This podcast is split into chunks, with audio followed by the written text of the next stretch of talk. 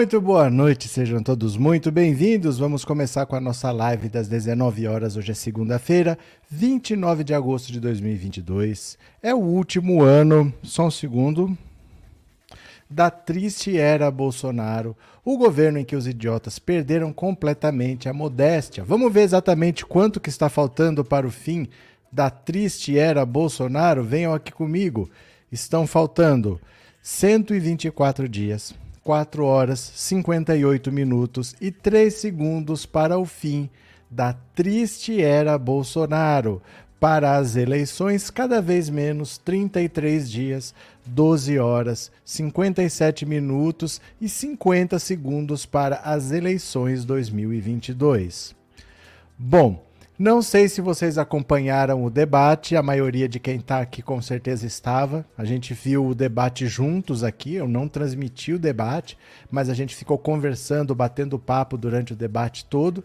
E basicamente tem um sentimento na imprensa, presta atenção, o sentimento é da imprensa de que o Lula teve um péssimo desempenho, só foi melhor do que o do Bolsonaro, que foi o pior de todos que o Ciro não foi bem, o Felipe Dávila nem foi no debate e que as grandes estrelas foram as mulheres, a Simone Tebet e a Soraya Tronic.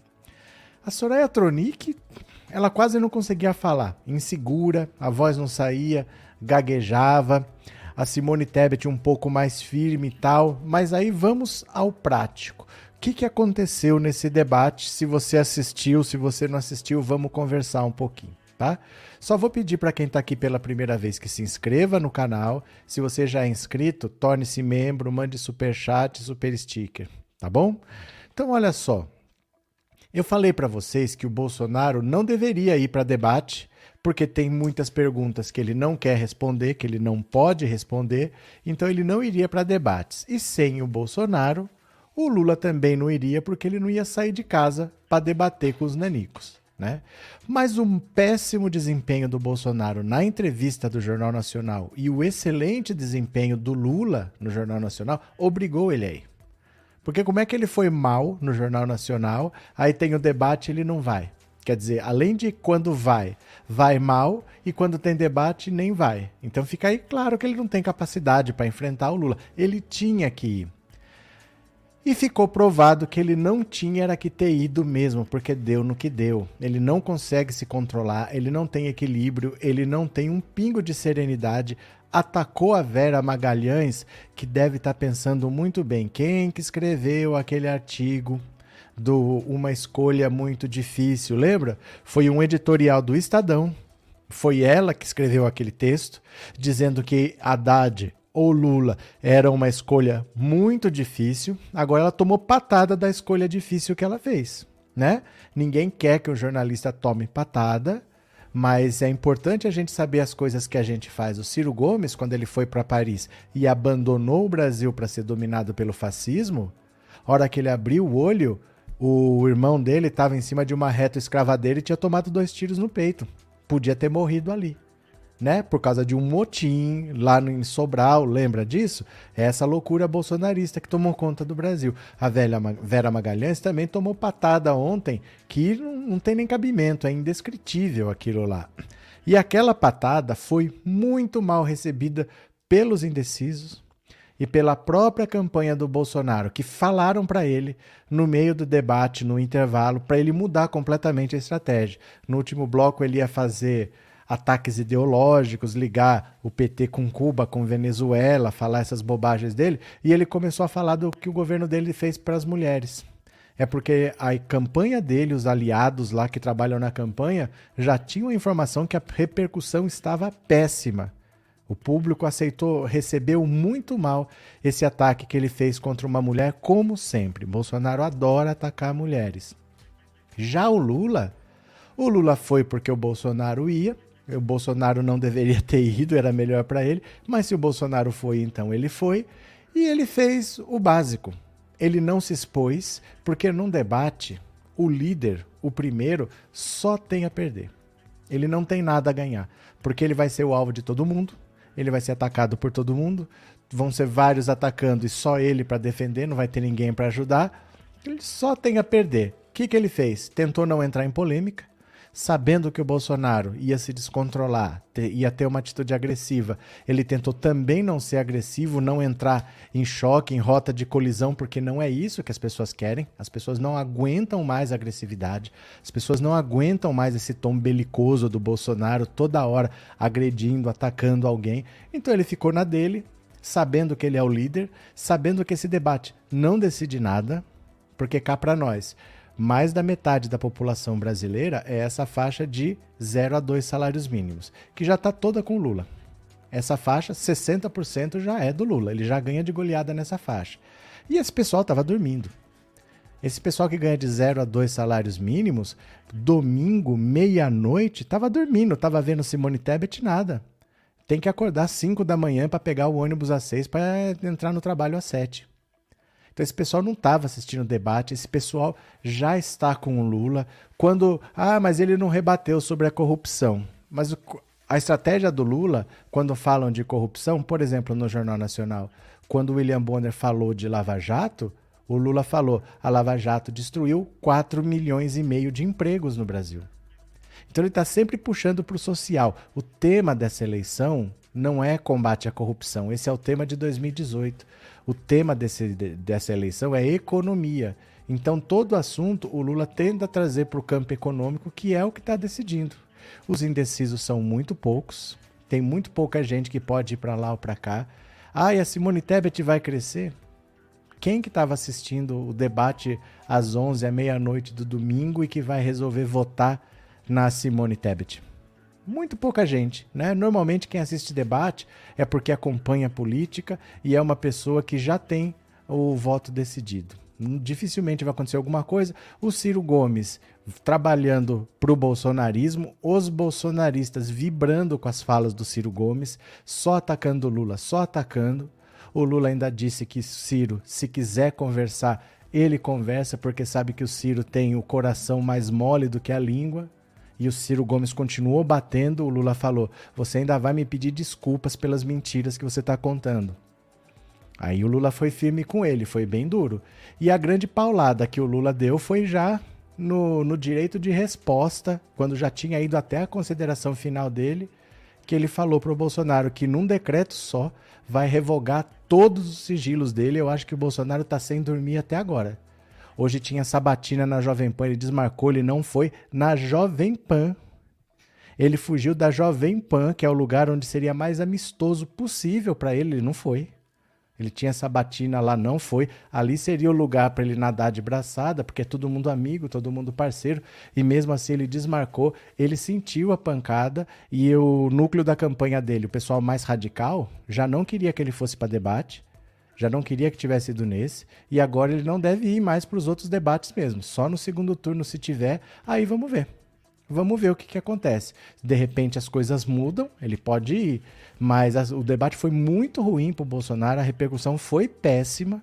Uh, o ataque que ele fez, essa agressividade com mulheres e uma mulher jornalista, porque seria diferente, seria grosseria, por exemplo, seria grosseria se ele atacasse a Simone Tebet seria grosseria se ele atacasse a Soraya Nanik, né? Porque é desse tamanho a Soraya Nanik. Mas ela é candidata, pelo menos.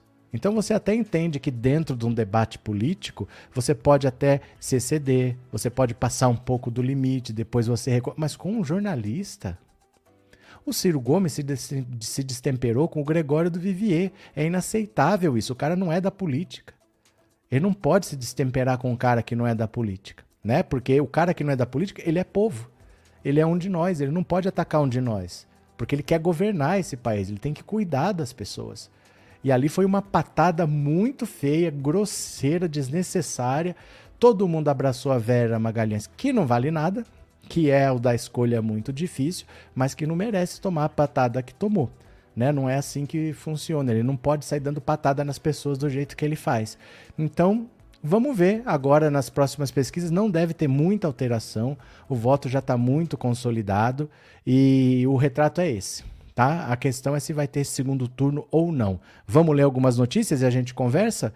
Quem chegou, se inscreva no canal. Quem já está inscrito, mande super chat, super sticker e torne-se membro desse canal aqui. Bora, vamos conversar um pouquinho? Olha, Bolsonaro ataca a velha Vera Magalhães durante debate. Vergonha para o jornalismo. Isso aqui foi o maior erro dele. Isso aqui é daqueles erros que é praticamente irrecuperável, porque isso foi ele. Não é uma coisa que aconteceu. Ele é assim, né? O presidente Jair Bolsonaro participou no domingo do primeiro debate entre os candidatos com maior intenção de votos nas pesquisas eleitorais. No segundo bloco do evento realizado pela Band, o, o chefe do executivo se alterou com a jornalista Vera Magalhães, que fez uma pergunta para Ciro Gomes e para o presidente. A cobertura vacinal está despencando nos últimos anos. Em que medida que a desinformação difundida pelo presidente pode ter agravado a pandemia de Covid? Perguntou a jornalista a Ciro para Bolsonaro comentar. Vera não podia esperar outra coisa de você. Acho que você dorme pensando em mim. Você tem alguma paixão por mim. Você não pode tomar partido num debate como esse, fazer acusações mentirosas a meu respeito. Você é uma vergonha para o jornalismo, mas tudo bem.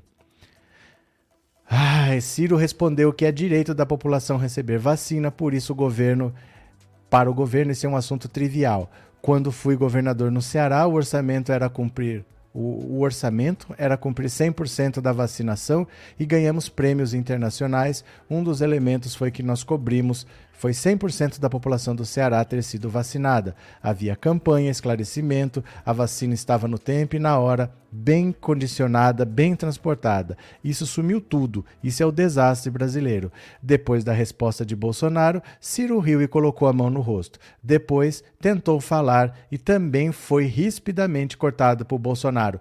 Não pedi tua opinião. Para Simone Tebet, o presidente questionou a atuação dela na CPI da Covid. A senhora falou uma frase na CPI, o seguinte: não é porque houve malversação de dinheiro público que devemos investigar. A senhora foi conivente com a corrupção na CPI. Não achou nada contra mim. Escondeu Paulo Gabas, que desviou 50 milhões e não foi investigado pela CPI. A senhora é uma vergonha para o Senado Federal. E não estou atacando mulheres, não. Não venha com essa historinha de atacar mulheres, de se vitimizar. E voltou a atacar a jornalista. Vera, você realmente foi fantástica. Olha, isso aqui é a pior coisa que ele poderia fazer.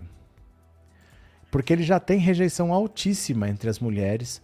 A ideia dele é usar Michelle para tentar ver se recupera um pouco desse eleitorado. Não tem como ganhar a eleição sem as mulheres, mas ele não consegue, ele não se controla. Ele sempre precisa atacar uma mulher. Ele não se controla, ele se destempera, ele não gosta de ser questionado por ninguém, mas principalmente por mulheres. Quando ele é questionado por uma mulher, ele agride, ele dá patada, e isso é sempre assim. Então é muito difícil que ele vença uma eleição em que ele consegue cada vez mais afastar o eleitorado feminino, né? Cadê? É... É... Gente, eu vou pedir um favor para vocês. Eu não sei o que está acontecendo ultimamente. Tem pessoas agora fazendo, escrevendo em inglês, escrevendo em francês. Por favor, vamos falar na língua comum a todos nós o que foi o mensalão. Eu já expliquei uma vez e você agradeceu. Você lembra disso?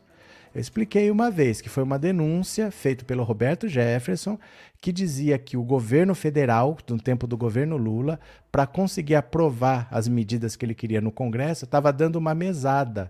Então não é assim, tem votação, vai comprar voto. Era mensalmente, um certo dinheiro era pago para os deputados. Essa foi a denúncia dele. Só que quem foi preso foi ele. O Roberto Jefferson foi preso no escândalo do mensalão. Ele denunciou e ele foi preso. O Lula não foi nem indiciado, entendeu? Mas ainda se fala desse escândalo de compra de votos porque era contra o PT. Com o escândalo de compra de votos do Fernando Henrique pela reeleição, ninguém fala. O escândalo do Bolsonaro, que acabou de liberar 40 bilhões é, para comprar votos agora às vésperas da eleição com essa PEC de bondades, ninguém fala. Para ele está tudo certo, né? Mas essa denúncia foi feita pelo Roberto Jefferson e quem foi preso no escândalo do mensalão foi o próprio Roberto Jefferson que denunciou, e não o Lula. Valeu, minha querida, obrigado, viu? Obrigado pelo super chat, obrigado pela participação. Então, olha só. O Bolsonaro ele consegue cada vez mais afastar o eleitorado feminino. Isso é péssimo para ele. Ele não tem como vencer essa eleição sem os pobres e sem as mulheres. E com os pobres, eu vou ler uma notícia aqui para você ver que a situação deles está cada vez pior entre os pobres, viu? Deixa eu ver aqui. Gabriel e a Conja, que foi para o debate, foi ignorada por todo mundo. Demetrios, boa noite. Qual é o medo do Bozo não querer falar na Jovem Pan reduto dele? Ele sentiu o golpe, ué. Ele sentiu o golpe. Ele está com medo de cometer outra besteira, de não se controlar e colocar tudo a perder, porque ele é incontrolável. O problema não é o ambiente. Ele não deu patada na Vera Magalhães porque o ambiente era tenso, agressivo. É porque ele é assim mesmo. Ele pode dar uma patada em qualquer um a qualquer momento. Esse é o Bolsonaro. Então a campanha está querendo esconder o Bolsonaro. Deixa ele guardado aqui para não piorar as coisas, para ele não sair dando mais patada e botar tudo a perder. Então não querem que ele vá para debate, não quer que ele vá para entrevista, porque ele pode sair dando patada. Ele está à flor da pele. Ele está desesperado, né? E ele não se controla. Ele não tem é, capacidade para isso mesmo, né? Quem puder, por favor, quem puder, por favor. Opa, cliquei errado aqui. Quem puder, por favor, assista a live por essa rede aqui, ó.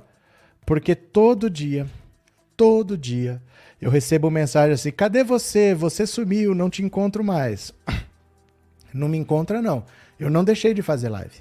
Eu só estou em outro canal do YouTube, mas eu mando esse link todo dia todo final de live eu falo: agora vamos fazer o resumo do dia no canal Olha Isso. E mando o link desse canal aqui. Não parei de fazer live no Facebook. Se você entrar lá, a live está lá. Se você entrar no Twitter, as lives estão lá. Se você entrar nesta rede aqui, as lives estão lá também. Só dois dias que não teve. Então, usem as redes. Porque aí qualquer imprevisto que acontece, você não é pego no contrapé. Você já tem opções. As lives estão todas aí. Né? Se você não está assistindo, é porque você só está inscrito em um canal do YouTube. Tem esse aqui que você nunca se inscreveu, tem essa aqui que você nunca se inscreve, tem o Twitter que você nunca se inscreve, mas as lives estão todas lá normalmente. Eu não sumi, eu não parei de fazer live. Viu? Então se inscreva lá quem puder, fica lá 10 minutinhos e vamos conversar mais um pouquinho aqui. Cadê mais? Cadê mais? Boa noite, Maria Auxiliadora. É, estamos juntos, a nossa esperança, primeiro turno com certeza. Valeu? Márcia, e a mentira sobre o valor para mulheres sem marido receberem 1.200 de auxílio. Janones tinha denunciado à tarde do mesmo dia que ele tinha acabado com esse valor. É porque acabou o auxílio emergencial. O que pagava dobrado era o auxílio emergencial, não o auxílio Brasil. O auxílio Brasil nunca pagou dobrado. Então o auxílio emergencial pagava 1.200. O auxílio Brasil não. Nunca pagou dobrado né? Então não existe esse benefício porque não existe mais o auxílio emergencial. Acabou a pandemia, acabou o auxílio emergencial, acabou esse pagamento em dobro para mãe solo, né? Cadê? É, depois do debate, esse, essa jornalista que foi agredida deu uma entrevista e falou da saúde do Lula. Não gostei dela. Não, mas a questão não é gostar dela. Não é isso. A questão não é gostar dela porque ela não é o assunto. O assunto é a agressão do Bolsonaro a uma jornalista mulher, porque ele não deu simplesmente uma patada. Ele não falou assim: eu não vou conversar com você, sua burra, sua ignorante, é, sua despreparada.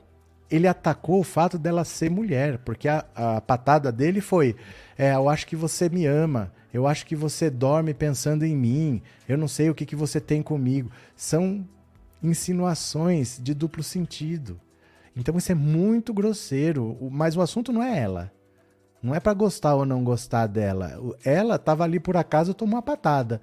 Mas o assunto é um presidente da República que não tem equilíbrio para responder uma pergunta, que é óbvio que ia ser feita. Não iam perguntar da pandemia? Claro que iam perguntar. Ainda mais com a Simone Tebet ali. O Lula perguntou para Simone Tebet sobre a pandemia. É lógico que esse assunto ia estar tá lá. Então ele se descontrola de uma maneira inexplicável. É difícil você entender como é que ele se descontrola, é que ele não tem capacidade para estar tá onde está mesmo, né? Cadê? Everton, o Bolsonaro, todo mundo sabe que é aquilo mesmo, um louco alucinado. É difícil você acreditar que 57 milhões de pessoas votaram numa coisa tão despreparada quanto essa. Vamos ver mais uma aqui, ó. Vou pegar mais uma para vocês. Artigo da própria Vera Magalhães. Olha só. Após debate, Bolsonaro cancela a sabatina e reavalia entrevistas. Vai fugir, gente. Isso é da própria Vera Magalhães. Olha. O presidente Jair Bolsonaro faltou à sabatina promovida pela Jovem Pan na manhã dessa segunda. A equipe do candidato do PL ficou até de madrugada avaliando sua performance no debate promovido em pool por veículos encabeçados para lá e defende que ele não vá mais a nenhum debate no primeiro turno e selecione poucos convites para entrevistas, de preferência em podcasts de grande audiência e pouco confronto. Antes do debate, o clima era de confiança no QG de Bolsonaro. A ala política avaliava que ele estava seguro e pronto para o enfrentamento duro com o ex-presidente Lula. De fato, Bolsonaro começou com tudo para cima do principal adversário, abordando a corrupção em estatais como a Petrobras. Não estava no script traçado pela equipe de campanha que misoginia e os ataques de Bolsonaro às mulheres e à imprensa fosse virar o principal tema do debate. Ele também não foi munido de dados sobre a cobertura das vacinas, do calendário regular de vacinações. que ficou procurando na pilha de papéis com informações sobre a própria gestão e que levou para o púlpito e que lia sem tentar esconder, tanto para perguntar quanto para responder. O time de Bolsonaro não esperava que as duas mulheres candidatas fossem se unir para defender as mulheres ele foi aconselhado a voltar no tema do machismo no terceiro bloco para tentar reverter o estrago detectado em medições telefônicas da campanha junto ao eleitorado feminino. Poderia escolher Simone Tebet, Soraya Tronic e Ciro Gomes, optou por Ciro Gomes para evitar as duas candidatas que já lhe haviam pespegado o rótulo de misógino e porque sabia que se Ciro o atacasse, poderia lançar contra ele as acusações de declarações machistas do passado. Foi nesse momento que Ciro admitiu ser fruto de uma cultura machista e estar sempre aprendendo a reconhecer aquilo quando incorre em declarações e gestos misóginos e concluiu: "Mas você não aprende nada nunca". A campanha fez uma avaliação negativa dos ataques de Bolsonaro à imprensa e a adversárias mulheres e o uso reiterado do termo mimimi para se contrapor a acusações de machismo e misoginia. A ala política acha que, além de impedir a busca de votos das mulheres, a agressividade de Bolsonaro pode tirar votos nos estados mais pobres e também entre os evangélicos, público em que a condução do governo federal na pandemia tinha sido mal avaliada mas ele vem se re... mas ele vem reconquistando. Então, assim, a própria campanha do Bolsonaro já percebeu que é complicado deixar o Bolsonaro participar de debate, é, deixar o Bolsonaro dar entrevista, porque ele é incontrolável, ele não tem equilíbrio para isso, ele vai se destruir. Se ele sair falando por aí, se as pessoas virem quem é o Bolsonaro, ele vai perder o apoio que ele tem. Por que, que o Bolsonaro só fala no cercadinho? Porque ou ele fala com perguntas combinadas, ou acontece isso. Então, se ele tem ainda algum apoio, é porque as pessoas não veem no dia a dia o verdadeiro Bolsonaro. No dia a dia, aparece o Bolsonaro falando ou quinta-feira na live dele, ou então conversando no secadinho, e mais nada. Semana passada ele já mostrou o desequilíbrio quando ele foi para cima daquele youtuber lá. No mesmo dia, ele deu três patadas diferentes. Isso foi na quinta-feira. No domingo ele deu mais patada, porque ele está à flor da pele, ele está preocupado e ele desmarcou a sabatina da Jovem Pan. Imagina o nível de estresse que eles estão para não ter coragem de ir até para um canal parceiro, mas parceiro parceiraço. Não foram. Não foram, arregaram, né? Cadê que mais? É, o Bolsonaro estava possesso, é porque ele é assim. A gente só não vê mais disso porque ele só fala pro cercadinho mas provavelmente quem convive com ele vê um Bolsonaro ainda pior do que a gente vê, porque ele é isso daí mesmo, né? Cadê que mais? É, Soraya, Soraya Nanik, Bolsonaro. Gente, começou o debate, mostrou os candidatos todos, parecia que tinha uma criança ali do lado. Falei, quem que é aquela mini candidata ali? A Soraya Nanik, muito miudinha, eu não, eu não tinha ideia. Para mim era todo mundo do mesmo tamanho, do mesmo sinal da cara de bolacha lá da tablet, né? Mas não sabia que ela era desse tamanho, assim, muito minúscula, né? É, concordo, o repórter não é Deus, nem nenhum ser divino. Mas quem disse que é Deus e que é ser divino? O Bozo não gosta de mulher e é verídico. Pronto. Alguém tem notícias da Michelle que sumiu? É que ela só vai aparecer no, nos cultos dela. Porque ela não é candidata a nada. Então, o que, que ela vai fazer é cumprir uma agenda própria que foca mulheres e evangélicos. Fora isso, você não vai ver ela. É, o negócio dela é esse aí, para ela aparecer. Fora isso, ela vai ficar bem guardadinha também. Porque se ela anda por aí, se ela dá entrevistas, vão perguntar dos cheques. Gente, é uma família que não pode falar muita coisa, não, né? Cadê? Cadê? É, irmãos, por que Lula foi tão fraco? O senhor chegou atrasado, seu ancião da Paraíba, já que falamos tudo sobre isso, tá? É, repórter fala o que quer, ouve o que não quer, liberdade de expressão. Não, isso é falta de educação.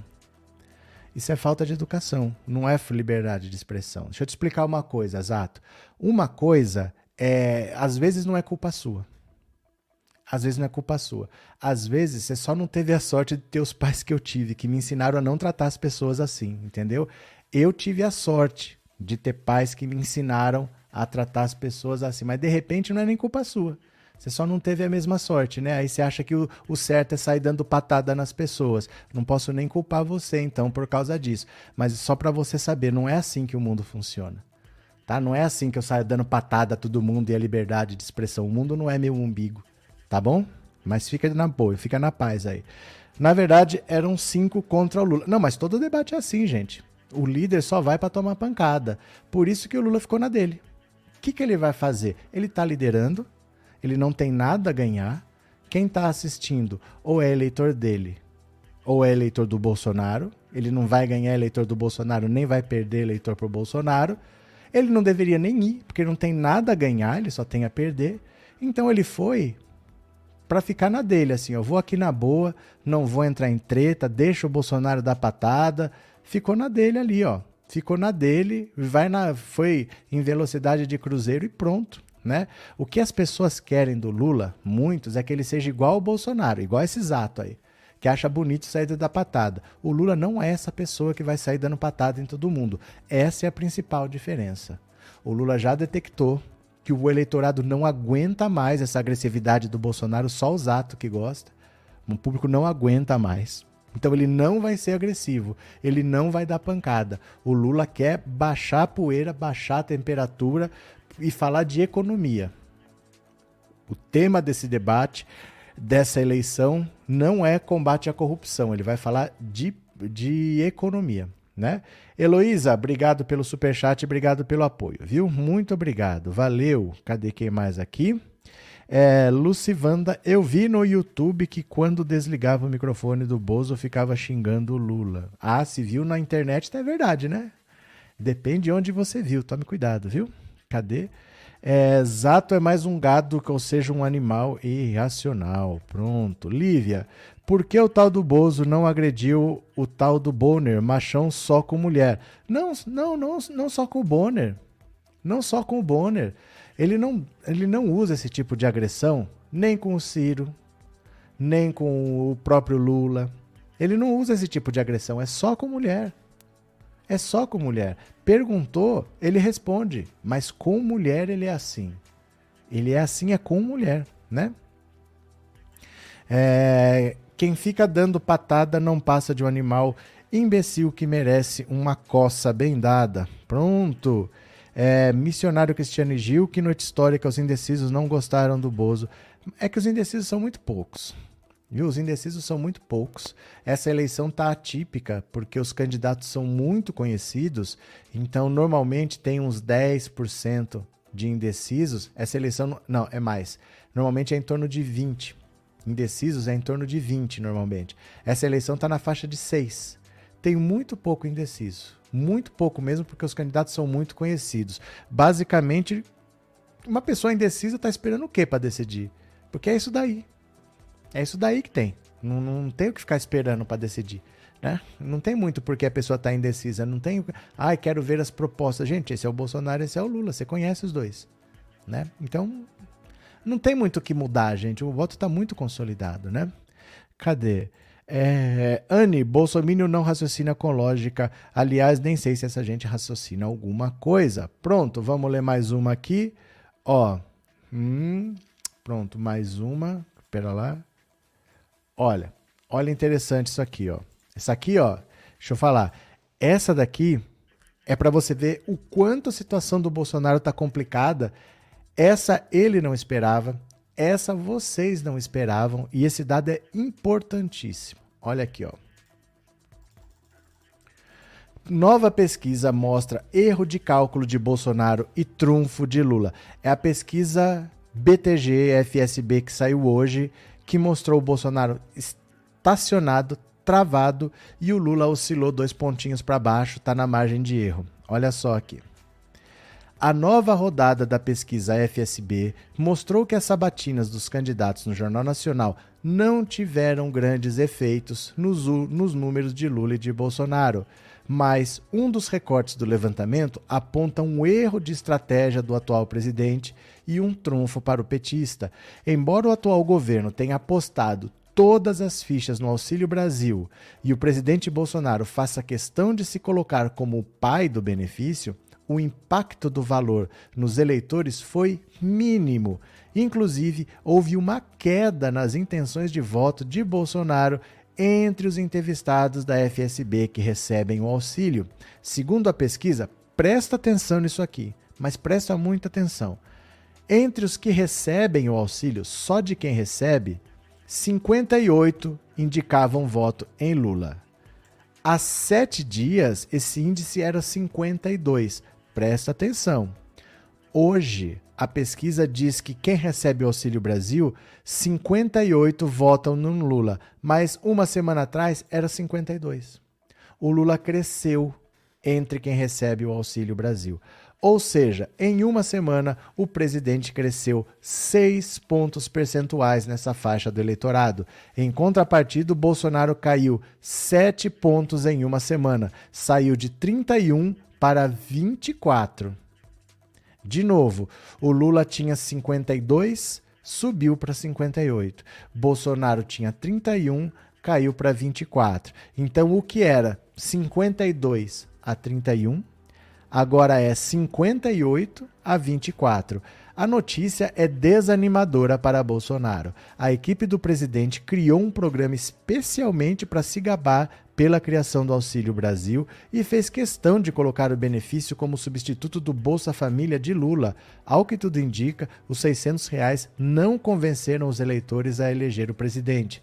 Entre os entrevistados que não recebem o auxílio, mas que, mas que tem alguém em casa que recebe, o cenário ficou praticamente estável, mas o presidente também caiu. Lula tinha 62, contra 24. Há uma semana era 62 contra 27. Entre os eleitores que não recebem o auxílio e que foram entrevistados, o maior equilíbrio. Lula tem 39, há uma semana tinha 42, Bolsonaro tinha 38 e agora 37.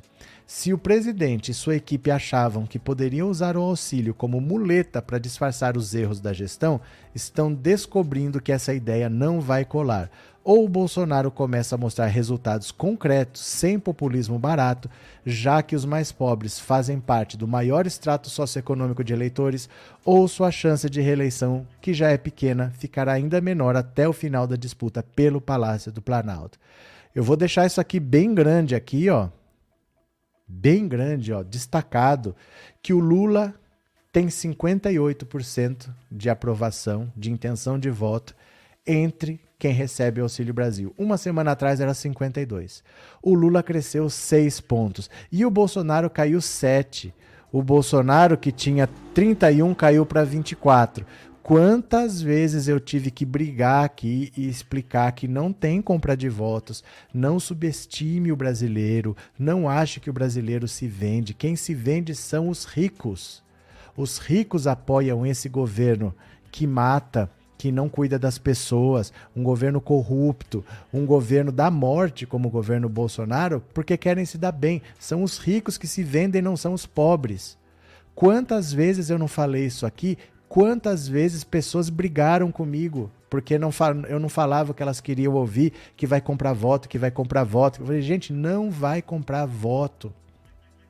Não subestimem o pobre. Olhe o seu próprio preconceito de achar que você não se vende, mas o pobre vai se vender. Tá aí o maior exemplo. O pobre não se vende, não é assim. Não é assim. O pobre vota no que é melhor para ele. Melhor para ele não é ganhar 200 reais a mais só até o fim do ano, não. Ele quer trabalho. Ele quer botar comida no prato dele, ele quer não depender de ninguém. É isso que o pobre quer. Pobre quer ter paz para trabalhar. É só isso que o pobre quer. O pobre não se vendeu. Eu disse que o pobre não ia se vender para a gente não subestimar o brasileiro. O brasileiro não é isso. Existe um certo preconceito nosso de achar que o pobre vai se vender. Eu não me vendo, mas o pobre vai se vender. Ele vai comprar os votos. Não pensem assim. Não desprezem essas pessoas porque são elas que estão derrotando o Bolsonaro. Os pobres estão tirando o Bolsonaro de lá. Certo, meu povo? Cadê que mais? Boa noite, Marlene. Professora Nivalda, boa noite, todo mundo. Regina, boa noite, presidente. Não mudo meu voto por nada. Pronto, cadê que mais vocês? É, André, só faltou o Lula bater em Bolsonaro. Quando será o golpe final no Bozo? Esqueça. Esqueça, o Lula não vai fazer isso, não. É, Lula joga xadrez e Bolsonaro joga boca do palhaço. O que é boca do palhaço, Edileuza? Missionário Cristiane Gil, o Bozo esqueceu que o, que o povo do Auxílio Brasil é o povo do Bolsa Família, tudo lulista. Não é só isso, é um menosprezo dele e dos outros que estavam aqui desesperados. O que, que vai acontecer? O Bolsonaro vai comprar voto. As pessoas não vêm para falar agora, eu estava errado, eu menosprezei esse povo, esse povo tem brilho, esse povo tem orgulho. As pessoas não pedem desculpas. Não para mim, para mim não tem nada a ver, mas de ter pré-julgado o povo pobre desse jeito. As pessoas não fazem o meia-culpa. Olha, é verdade? Eu pisei na bola. Eu não devo pensar assim, não, porque eles é que estão derrotando o Bolsonaro. Os fatos mostram que o povo de baixa renda é todo contra o Bolsonaro. E piorou o Auxílio Brasil. O pobre não se vendeu, mas ele é sempre esquecido e é sempre desprezado. As pessoas desprezam os pobres, né? Sandra, Ciro e Tebet foram bem avaliados porque não tem governo para mostrar. Eles não têm nenhum governo para defender e eles não, vão ganhar. Eles não vão ganhar, então eles podem prometer qualquer coisa. O Ciro está prometendo lá um programa Eduardo Suplicy de renda mínima de mil reais. Ele pode prometer, não vai fazer. É fácil prometer o mundo, né? O Ciro falando do, do Ceará parece que ele está falando da Dinamarca. E a Tebet, então, parece que é uma política experiente. Ela não se reelegeria nem para senadora no estado dela, que quem vai ficar com a vaga de senador lá é a Tereza Cristina. Né? Ela não se reelegeria nem lá. Mas são francos atiradores, né? Eles não têm nada a perder. Quem tem a perder é o Lula. Por isso que ele ficou na dele. Quem está na frente é quem tem a perder. Quem está atrás só tem a ganhar com o debate. Então ele ficou na dele, deixa se matar, deixa falar e bora, né? Cadê? É... Arilena, Lula não foi fraco, só mostrou que ele sempre foi. Não é e não precisa agredir para mostrar seus projetos. Lula é o futuro presidente, não tem debate, entrevista ou qualquer outro tipo de embate que vá mudar isso. O voto está muito consolidado. Está muito consolidado. O público que pode mudar é o público de baixa renda, porque é 53% da população que ganha entre 0 a 2 salários mínimos. Eles não estavam assistindo o debate meia-noite no domingo, gente. Eles estavam dormindo para ir trabalhar. Esse povo nem assistiu o debate. Estavam dormindo para ir trabalhar, que a vida é dura. Né? Então esse povo não estava assistindo, esse povo está com Lula, pode ter acontecido o que for lá, que não vai mudar o voto deles, e bola para frente, né? Cadê? É, Joel, não conheço ninguém que recebe auxílio e apoia o Bozo. Cadê? Joana, verdade, o povo na realidade quer trabalho. É, é isso que o povo quer. O povo quer trabalho, né? É, Carlinhos, nossa vida era muito melhor no tempo do Lula. Eu vivi na era Lulinha. Cadê? É, boa noite, Soraya diz. Dizem fazer imposto único. É que o vice dela é o Carlos Sintra. Esse Carlos Sintra, ele é daqui de São Paulo. Então ele disputava eleição para governador, eleição para prefeito, sempre falando desse imposto único. Por isso que o Lula falar, a hora que ela falou disso daí, o Lula riu e ficou assim, olhando para ela, falou: "Olha, se a senhora conversar com o seu vice, a senhora vai ver que faz 30 anos que ele propôs isso daí e nunca foi para frente. É difícil aprovar esse tipo de coisa, porque quando você mexe no imposto, tem imposto que é federal, tem imposto que é estadual, tem imposto que é municipal e ninguém quer perder. Então você fala, vamos transformar tudo num imposto só. Beleza, mas como é que divide?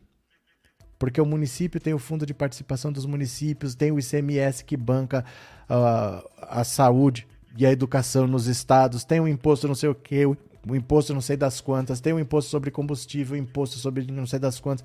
Você nunca chega num acordo.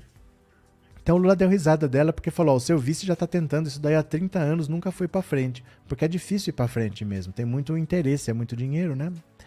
Cadê? Uh, o Ciro Gomes até hoje se gaba do seu governo no Ceará, que foi há mais de 30 anos. É, ele foi eleito em 1990 e ele largou no meio para ser ministro, né?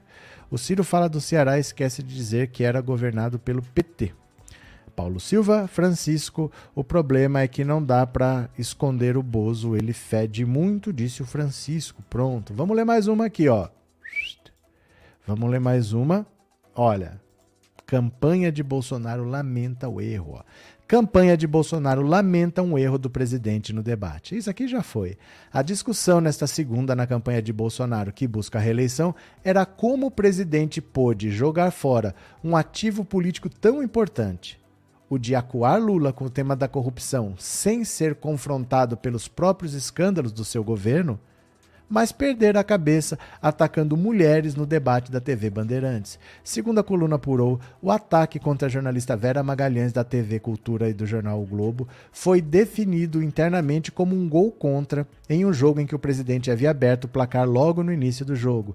A partir do momento em que Bolsonaro fez o comentário machista contra a jornalista, a coluna não vai repetir o que o presidente falou em respeito a Vera e a seu trabalho. O mandatário foi imediatamente aconselhado a destacar medidas da sua gestão para as mulheres para tentar contrapor ao erro cometido no curso do debate. Como se sabe, Bolsonaro tem tentado melhorar sua imagem junto ao público feminino e diminuir a forte rejeição que o público da extrema-direita tem com esse segmento do eleitorado, exatamente por ser extensa a trajetória política com declarações misóginas e machistas. Por isso, tem usado constantemente a primeira-dama Michele, que aceitou o papel de tentar diminuir a resistência do presidente entre as mulheres. Michele, inclusive, tem sido elogiada pela boa oratória, por estar conseguindo falar muito bem com as evangélicas e até com as mulheres mais pobres. Ocorre que, volta e meia, o presidente coloca tudo a perder. Não foi só no debate deste domingo, dia 28. Recentemente, após a primeira-dama brilhar, ao menos na avaliação da campanha, na convenção do PL, Bolsonaro afirmou que ela aprendeu Libras porque falava alto em casa e ela, e ela pede dinheiro todo dia mais um gol contra na avaliação de seus assessores mais próximos. O mandatário ainda fez um arremedo quando respondeu a Simone Tebet, que disse no debate, com razão, que havia suspeita de corrupção no caso da vacina Covaxin. A senhora é uma vergonha para o Senado Federal e não estou atacando mulheres, não. Não venha com essa historinha de, de atacar mulheres, de se vitimizar, disse. O estrago nesse momento estava feito. É o que pensam a sua campanha. Olha, não tem como evitar que Bolsonaro seja Bolsonaro, né? Isso daí não tem jeito, ele é assim, o pacote é esse. Quem vota num cara desse e acha que vai controlar, faz quatro anos que ele está provando que não tem como controlar. A direita toda achou que ia botar uma focinheira nele e que ia conseguir controlar. Evitamos o PT, agora a gente controla ele. Ele é incontrolável, ele é irracional, né? Não tem como controlar. Cadê Emanuel Cirão, ingrato, falso? Lula jogou ele no passado, ajudou ele no passado, gosta dele e ele ataca o Lula. É, ele foi bem veemente, ele foi bem firme quando ele falou: Você ainda vai me pedir desculpas pelas mentiras que você está falando. Ele falou bem isso, porque no começo ele falou rindo, falou brincando, né? O Ciro tem o coração mais mole do que a língua. Se ele quiser conversar, a gente ainda conversa. E o Ciro voltou a falar que não conversa com ladrão, que o Lula se corrompeu, não sei o quê. E o Lula foi bem firme com ele, falando: Você ainda vai me pedir desculpas pelas mentiras que você está contando. Né? Ai, ai, Valdineia, boa noite. O que houve com seu canal? Valdineia, é nada. Estamos aqui até amanhã, tá? Até terça-feira. Quarta-feira voltamos para lá, tá bom? Mas você estava inscrito aqui? Você estava inscrito aqui? Precisa estar inscrito aqui, viu? Clica aí se inscrever. A pobreza é do sexo feminino, independente de religião. As evangélicas têm conta para pagar. É, os salários. O Brasil é um país muito machista e as mulheres ganham menos. Então, normalmente, as casas que são comandadas por mulheres, elas são mais pobres. Então, as classes mais baixas, não é só que ele perdeu os pobres. Esses pobres, na maioria, são mulheres também. Normalmente, tem muita mulher nas classes mais baixas. E quando ele tenta, ah, o pobre eu não consigo, vou tentar as mulheres, não adianta, é o mesmo público. É o mesmo eleitorado que rejeita o Bolsonaro. As mulheres rejeitam fortemente o Bolsonaro por tudo que ele não faz, né? Viviane, o Ciro tinha dito na Globo que aceitaria o apoio do Lula no segundo turno e no debate faz aquela lambança. Mas é da boca para fora. Porque ele nem vai estar no segundo turno. Ele falou aquilo por falar. Não é uma coisa que ele acredita de verdade. Ele falou por falar só. Porque ele não vai estar no segundo turno, né? Ele não, não joga com essa possibilidade. Cadê? É, a, Altaíde, a que ponto chegamos de dizer que a Michelle tem boa oratória, volta ao Brasil com Lula? É que para quem é da campanha do Bolsonaro, ela é dez vezes melhor que ele. O Bolsonaro não consegue falar duas, duas frases seguidas assim conexas, ele não consegue juntar Lé com Cré e ainda dá patada nas pessoas sem precisar. Então, numa entrevista, ele não consegue responder a pergunta, ele tem que dar patada no jornalista que fez a pergunta. Então a Michelle é, pelo menos fala. Né? Perto do Bolsonaro, qualquer um é gênio, né? Deixa eu pegar aqui mais uma, ó. Bora, deixa eu ver aqui. Olha aqui o papel que o Ciro está se prestando. Olha o papel que o Ciro está se prestando, ó. Campanha de Bolsonaro vibra com Ciro e destaque a corrupção em debate. Quer dizer, o Bolsonaro adorou tudo que o Ciro fez no debate. É assim que tem sido o Ciro ajudando o Bolsonaro, né? Os coordenadores da campanha de Bolsonaro que foram ao debate da Band nesse domingo vibraram com a animosidade, com a agressividade de Ciro Gomes em relação ao Lula e saíram satisfeitos com a introdução dos escândalos de corrupção dos governos do PT na discussão eleitoral. Um dos auxiliares de Bolsonaro afirmou que não esperava que a corrupção virasse tema central dos debates tão rapidamente. Os programas de televisão de Bolsonaro serão voltados para o assunto com imagens de ex-aliados de Lula que foram alvo da Operação Lava Jato. Outro ponto comemorado foi a atuação de Ciro Gomes, que recusou a aproximação de Lula e partiu para o ataque contra o ex-presidente. As redes bolsonaristas estão viralizando o momento em que Ciro disse que o petista não tinha condição de ir para Paris porque estava preso no segundo turno das eleições. Assim como no Jornal Nacional, Bolsonaro passou ileso por escândalos que envolveram seu governo. O presidente não teve de responder a nenhuma pergunta sobre o esquema das rachadinhas, nem sobre o escândalo dos pastores do Ministério da Educação. O Lula, sabiamente, ele sabe que o tema que importa é economia. Por mais que a equipe do Bolsonaro queira trazer o tema corrupção para o debate, isso é um tema de 2018. Eles estão apostando num antipetismo que não existe mais. O Lula não é líder por acaso. O Lula não tem a rejeição mais baixa que o Bolsonaro por acaso. Então o tema não é combate à corrupção. O Lula não vai entrar nessa. Ele não vai ficar falando, ah, mas a sua corrupção, mas a sua corrupção. Cada vez que ele fala de corrupção do lado de lá, ele fala de economia, de proteger as pessoas, de cuidar das pessoas, porque isso é o que as pessoas querem. Né? Ele não vai entrar nessa briga do Bolsonaro, porque esse não é o tema dessa eleição. E é isso que a campanha do Bolsonaro não entende, né? DAC. Ciro é uma vergonha, passou a hora dele ir para Paris, mas dessa vez com passagem só de ida. É, eu acho que o Ciro se aposenta dessa vez. Depois de quatro eleições, que ele não chega nem ao segundo turno nenhuma vez, não é que ele nunca venceu, ele nunca foi nem para o segundo turno, nunca passou perto de. A Marina Silva já teve 20% numa eleição, o Ciro nunca teve. Ciro nunca teve nada próximo disso. O Ciro nunca teve 15. Então acho que agora, depois da quarta vez, acho que ele se aposenta, porque ficar no PDT é complicado. Porque se ele não se aposentar e continuar no PDT, é porque ele quer ser candidato. Aí o PDT vai se amarrar de agora até 2026, já vai se amarrar de novo, vai ficar o Ciro quatro anos candidato e aí vai ficar mais quatro anos candidato. Se ele sair, ele vai para onde? Porque o partido que receber tem que saber que se o Ciro não desistiu é porque ele quer ser candidato. Então, que partido vai querer se amarrar para 2026 já? É difícil. É difícil ele continuar na política agora, porque é a quarta derrota sem atingir o mínimo, né? Não atingiu nem o segundo turno. Uh, cadê? É, Silvani Duque, boa noite, Maria Matos, boa noite. Foi estranho o Bozo falar nossa Argentina, nossa Colômbia. Ah, mas deu problema com o Chile, hein? Esse negócio de falar do país dos outros, eu falo. Não tem que se meter com o país dos outros. O pro, Cuba é problema do cubano, Venezuela é problema do venezuelano. A gente tem que falar dos problemas do Brasil. Ele foi falar do Chile, deu problema. O presidente do Chile convocou o embaixador brasileiro para prestar esclarecimento. para explicar o que, que aconteceu, porque a declaração que o Bolsonaro fez sobre o Chile foi considerada gravíssima e está colocando em risco as relações bilaterais, o comércio, as relações diplomáticas entre Brasil e Chile. Bolsonaro fica atacando os outros sem motivo, ele está isolando o Brasil de um jeito que o Brasil nunca esteve, viu? Ó, vou pegar aqui para vocês, quer ver? Hum, cadê? Hum, pera lá, deixa eu achar aqui. Onde é que tá essa notícia aqui? Olha, eu tava aqui para mais para frente, mas vou puxar para agora para vocês verem. Quer ver? Venham aqui comigo, ó. Opa.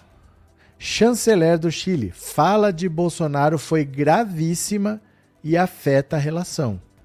Não tem por que ficar falando de país dos outros. Olha, o governo do Chile irá entregar ao embaixador do Brasil em Santiago uma nota de protesto diante das falas do presidente Bolsonaro durante o debate entre os candidatos às eleições de outubro. O UOL Notícias apurou que o diplomata brasileiro Paulo Pacheco não será recebido pelo chanceler do país sul-americano. A função ficará ao secretário-geral do Ministério das Relações Exteriores do país, que apresentará ao embaixador a queixa formal. Durante o debate, Bolsonaro afirmou: Lula apoiou o presidente do Chile também, o mesmo que praticava atos de tocar fogo em metrôs lá no Chile. Para onde está indo o nosso Chile? Em conversa com a reportagem, a chanceler de Boric, Antônia Arre, Arrejola, classificou o ato de Bolsonaro como gravíssimo e parte de uma campanha de desinformação. Antes, num evento público, ela já havia alertado que tal comportamento de Bolsonaro era uma ofensa não apenas ao presidente chileno, mas também ao povo do país sul-americano. Informações obtidas pela reportagem confirmam que a nota que será entregue para Pacheco vai nessa direção do comunicado de imprensa que Santiago divulgou nesta tarde. O governo do Chile considera que as declarações feitas contra o presidente Gabriel Boric pelo presidente brasileiro Jair Bolsonaro durante o debate presidencial ontem são inaceitáveis e não estão de acordo com o tratamento respeitoso devido aos chefes de Estado ou com as relações fraternas entre os dois países latino-americanos. A utilização política da relação bilateral para fins eleitorais, baseada em mentiras, desinformações e deturpações, corrói não apenas os laços entre nossos países, mas também a democracia, prejudicando a confiança e afetando a irmandade entre os povos. Santiago insistiu que, mesmo diante das diferenças, o governo Boric optou por manter boas relações com Brasília. O presidente Boric declarou publicamente as diferenças que o separam do presidente Bolsonaro, mas, ao mesmo tempo, salientou a importância de manter boas relações entre os estados do Brasil e do Chile. Além dessas infelizes declarações, o governo do Chile expressa sua convicção de que o nosso país e o Brasil não só têm uma história comum, mas também enormes desafios a enfrentar de forma colaborativa, razão pela qual espera continuar fortalecendo os laços permanentes de amizade e cooperação entre nossos países. O Chile não fez nada de mais grave, de mais severo, porque o governo Bolsonaro está acabando porque todo mundo sabe que o Bolsonaro não vai se reeleger. Então eles não vão comprar uma briga com o Brasil por causa de um governo que está saindo. Né? Faltam 120 dias para o fim da triste era Bolsonaro. Mas em uma situação em que, por exemplo, se tivesse mais dois, três anos, o Brasil poderia ter uma situação grave assim, vai romper relações diplomáticas. Os acordos unilaterais podem ser suspensos. Às vezes, um acordo de tarifas, o brasileiro paga menos imposto, o chileno paga menos imposto pode romper esses acordos, você pode ter tarifas preferenciais de importação, você suspende tudo isso e você tem que pagar mais caro. Então o Bolsonaro ele causa prejuízos dia após dia, porque não se faz. A política internacional não é assim. Se ele quer dar patada no gado, ele dá patada no gado, mas ele não pode ficar dando patada em todo mundo, porque ele é o representante de um país. O que ele faz depois é para o Lula desfazer. Aí vai lá o Lula ter que conversar, vai ter que explicar que não é assim, vai ter que pedir desculpa pelo que o Bolsonaro fez.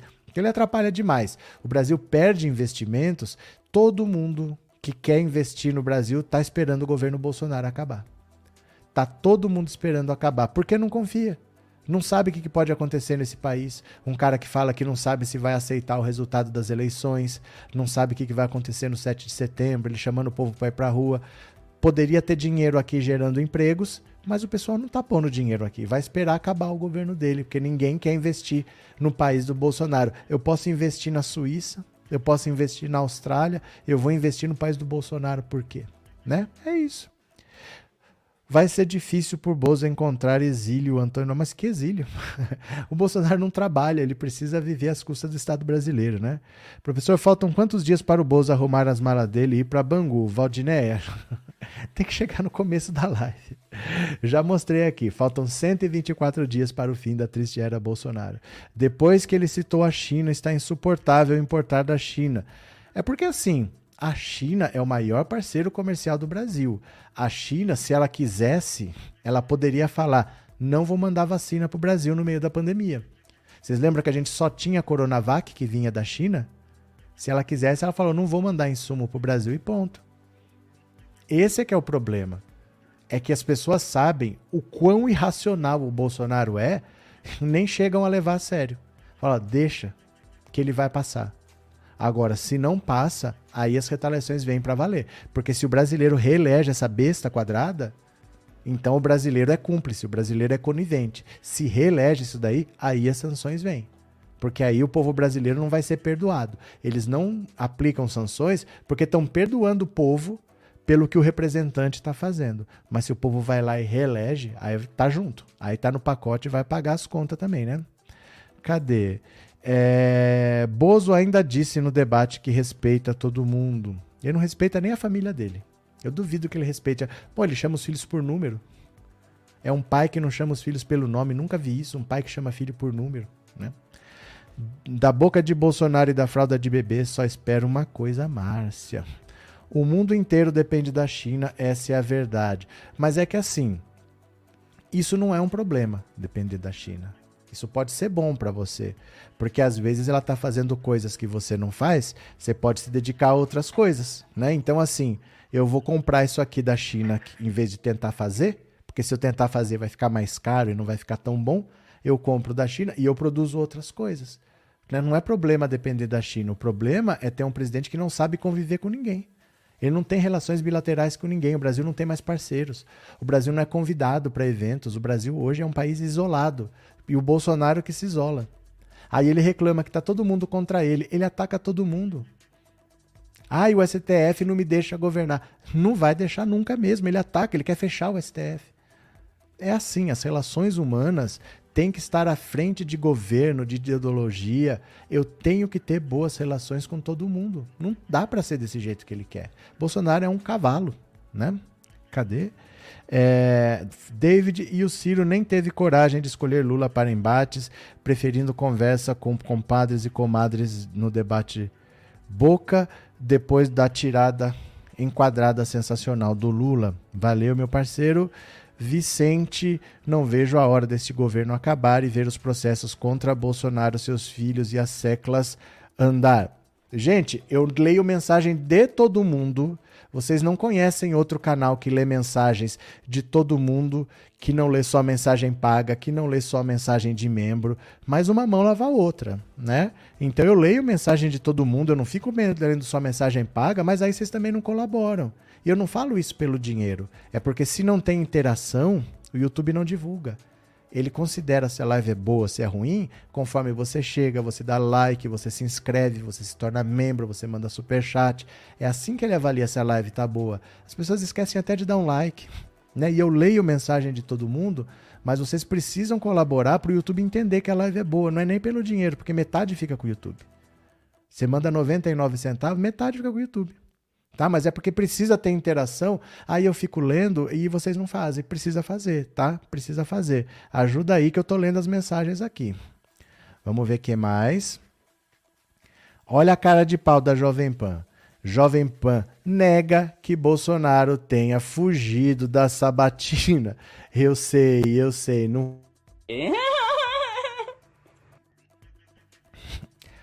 A Jovem Pan negou que o presidente Jair Bolsonaro tenha desistido de participar da sabatina no veículo que estava agendada para amanhã de hoje. É mentira que Bolsonaro fugiu da sabatina da Jovem Pan, como afirmam e insinuam alguns veículos. Já sabíamos previamente que, se o presidente fosse ao debate, uma nova data seria agendada. A sabatina está marcada para 5 de setembro, informou Cleiton Ubinha, editor-chefe do grupo Jovem Pan. O secretário executivo do Ministério das Comunicações, Fábio Weingarten, confirmou ainda a presença de Bolsonaro em outros veículos. Aos desavisados, informo com muita alegria que estaremos é, em diversos veículos de mídia nessa semana, TV, rádios, lives. Qualquer notícia diferente é dessa, dessa é invenção. É sempre assim, ó. É sempre nessa agressividade, aos desavisados. Eles não conseguem simplesmente ser profissionais. É um bando de pedaço de cavalo. É sempre assim. Eles não conseguem simplesmente trabalhar, né? Durante a manhã, o jornal O Globo informou que a ausência de Bolsonaro foi decidida pela equipe do candidato à reeleição após avaliação da performance do presidente no debate de domingo, considerada negativa. Segundo a avaliação do QG da campanha, Bolsonaro acertou ao tentar colar no candidato Lula o assunto corrupção, mas errou ao atacar Vera Magalhães e a candidata Simone Tebet. Ele foi muito mal na sabatina do, do Jornal Nacional, naquela entrevista com William Bonner e a Renata Vasconcelos. O medo deles é que ele atacasse a Renata. Estavam desesperados. Só dele não atacar a Renata, eles já estavam felizes. O que eles falavam no final da entrevista é: sobrevivemos. Mas não basta sobreviver, porque você precisa passar o seu adversário. Você quer ganhar uma eleição e você está perdendo. Não basta só sobreviver.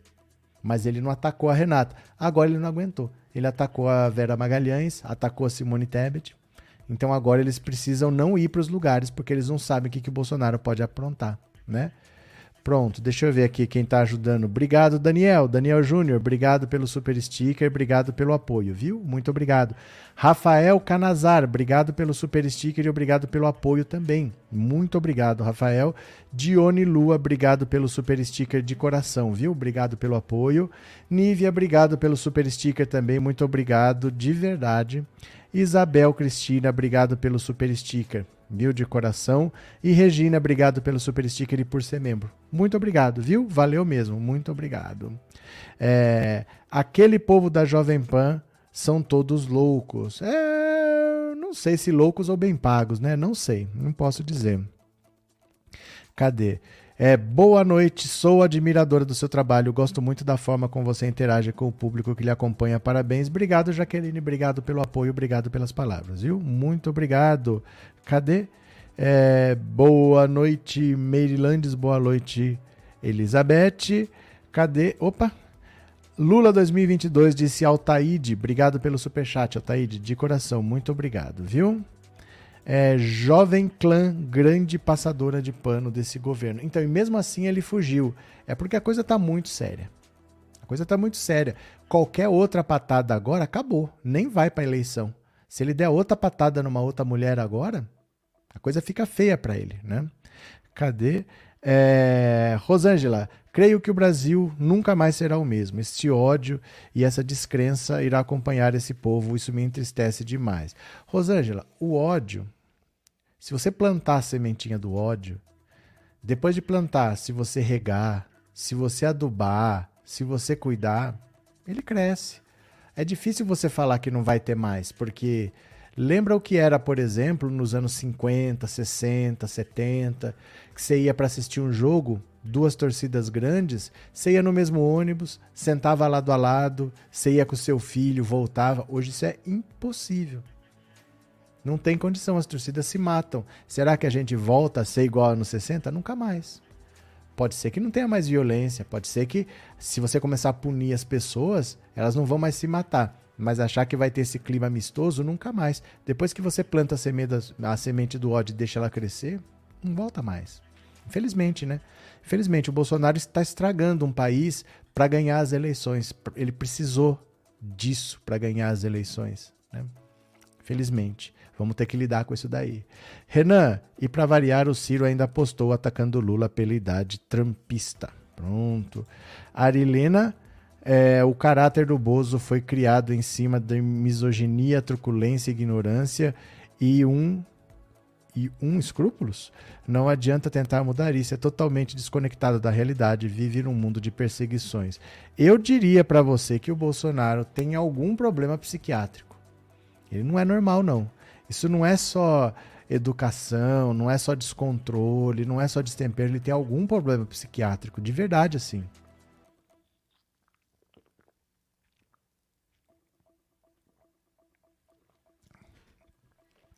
Eu diria que Ali é um caso para ser estudado de verdade. Eu acho que ele, inclusive, não tem cura, não. Ali é uma família muito complicada. Um pai que chama os filhos por número. Um pai que botou todos os filhos na corrupção, que corrompeu todas as esposas. As ex-esposas eram chefe de gabinete do Flávio Bolsonaro, controlava a rachadinha deles lá. Todo mundo metido com isso, todo mundo comprando mansão. É um ambiente estranho demais. Não é uma coisa muito normal, não. A cadê? É, boa noite, Sônia, bem-vinda. Boa noite. Márcio ele tem delírio persecutório agravado pelo tempo em que serviu o exército. Eu não sei qual é o problema dele, mas que ele tem alguma coisinha, algum parafusinho a menos, ele tem. Vamos ver aqui, ó. Eduardo Cunha aparece no horário eleitoral e liga campanha a Bolsonaro. Que beleza! Eduardo Cunha, que tinha 5 milhões de dólares na Suíça, apoia Bolsonaro. Assim é a direita, né? Olha só. Olha só. Bolsonaro 22 aqui.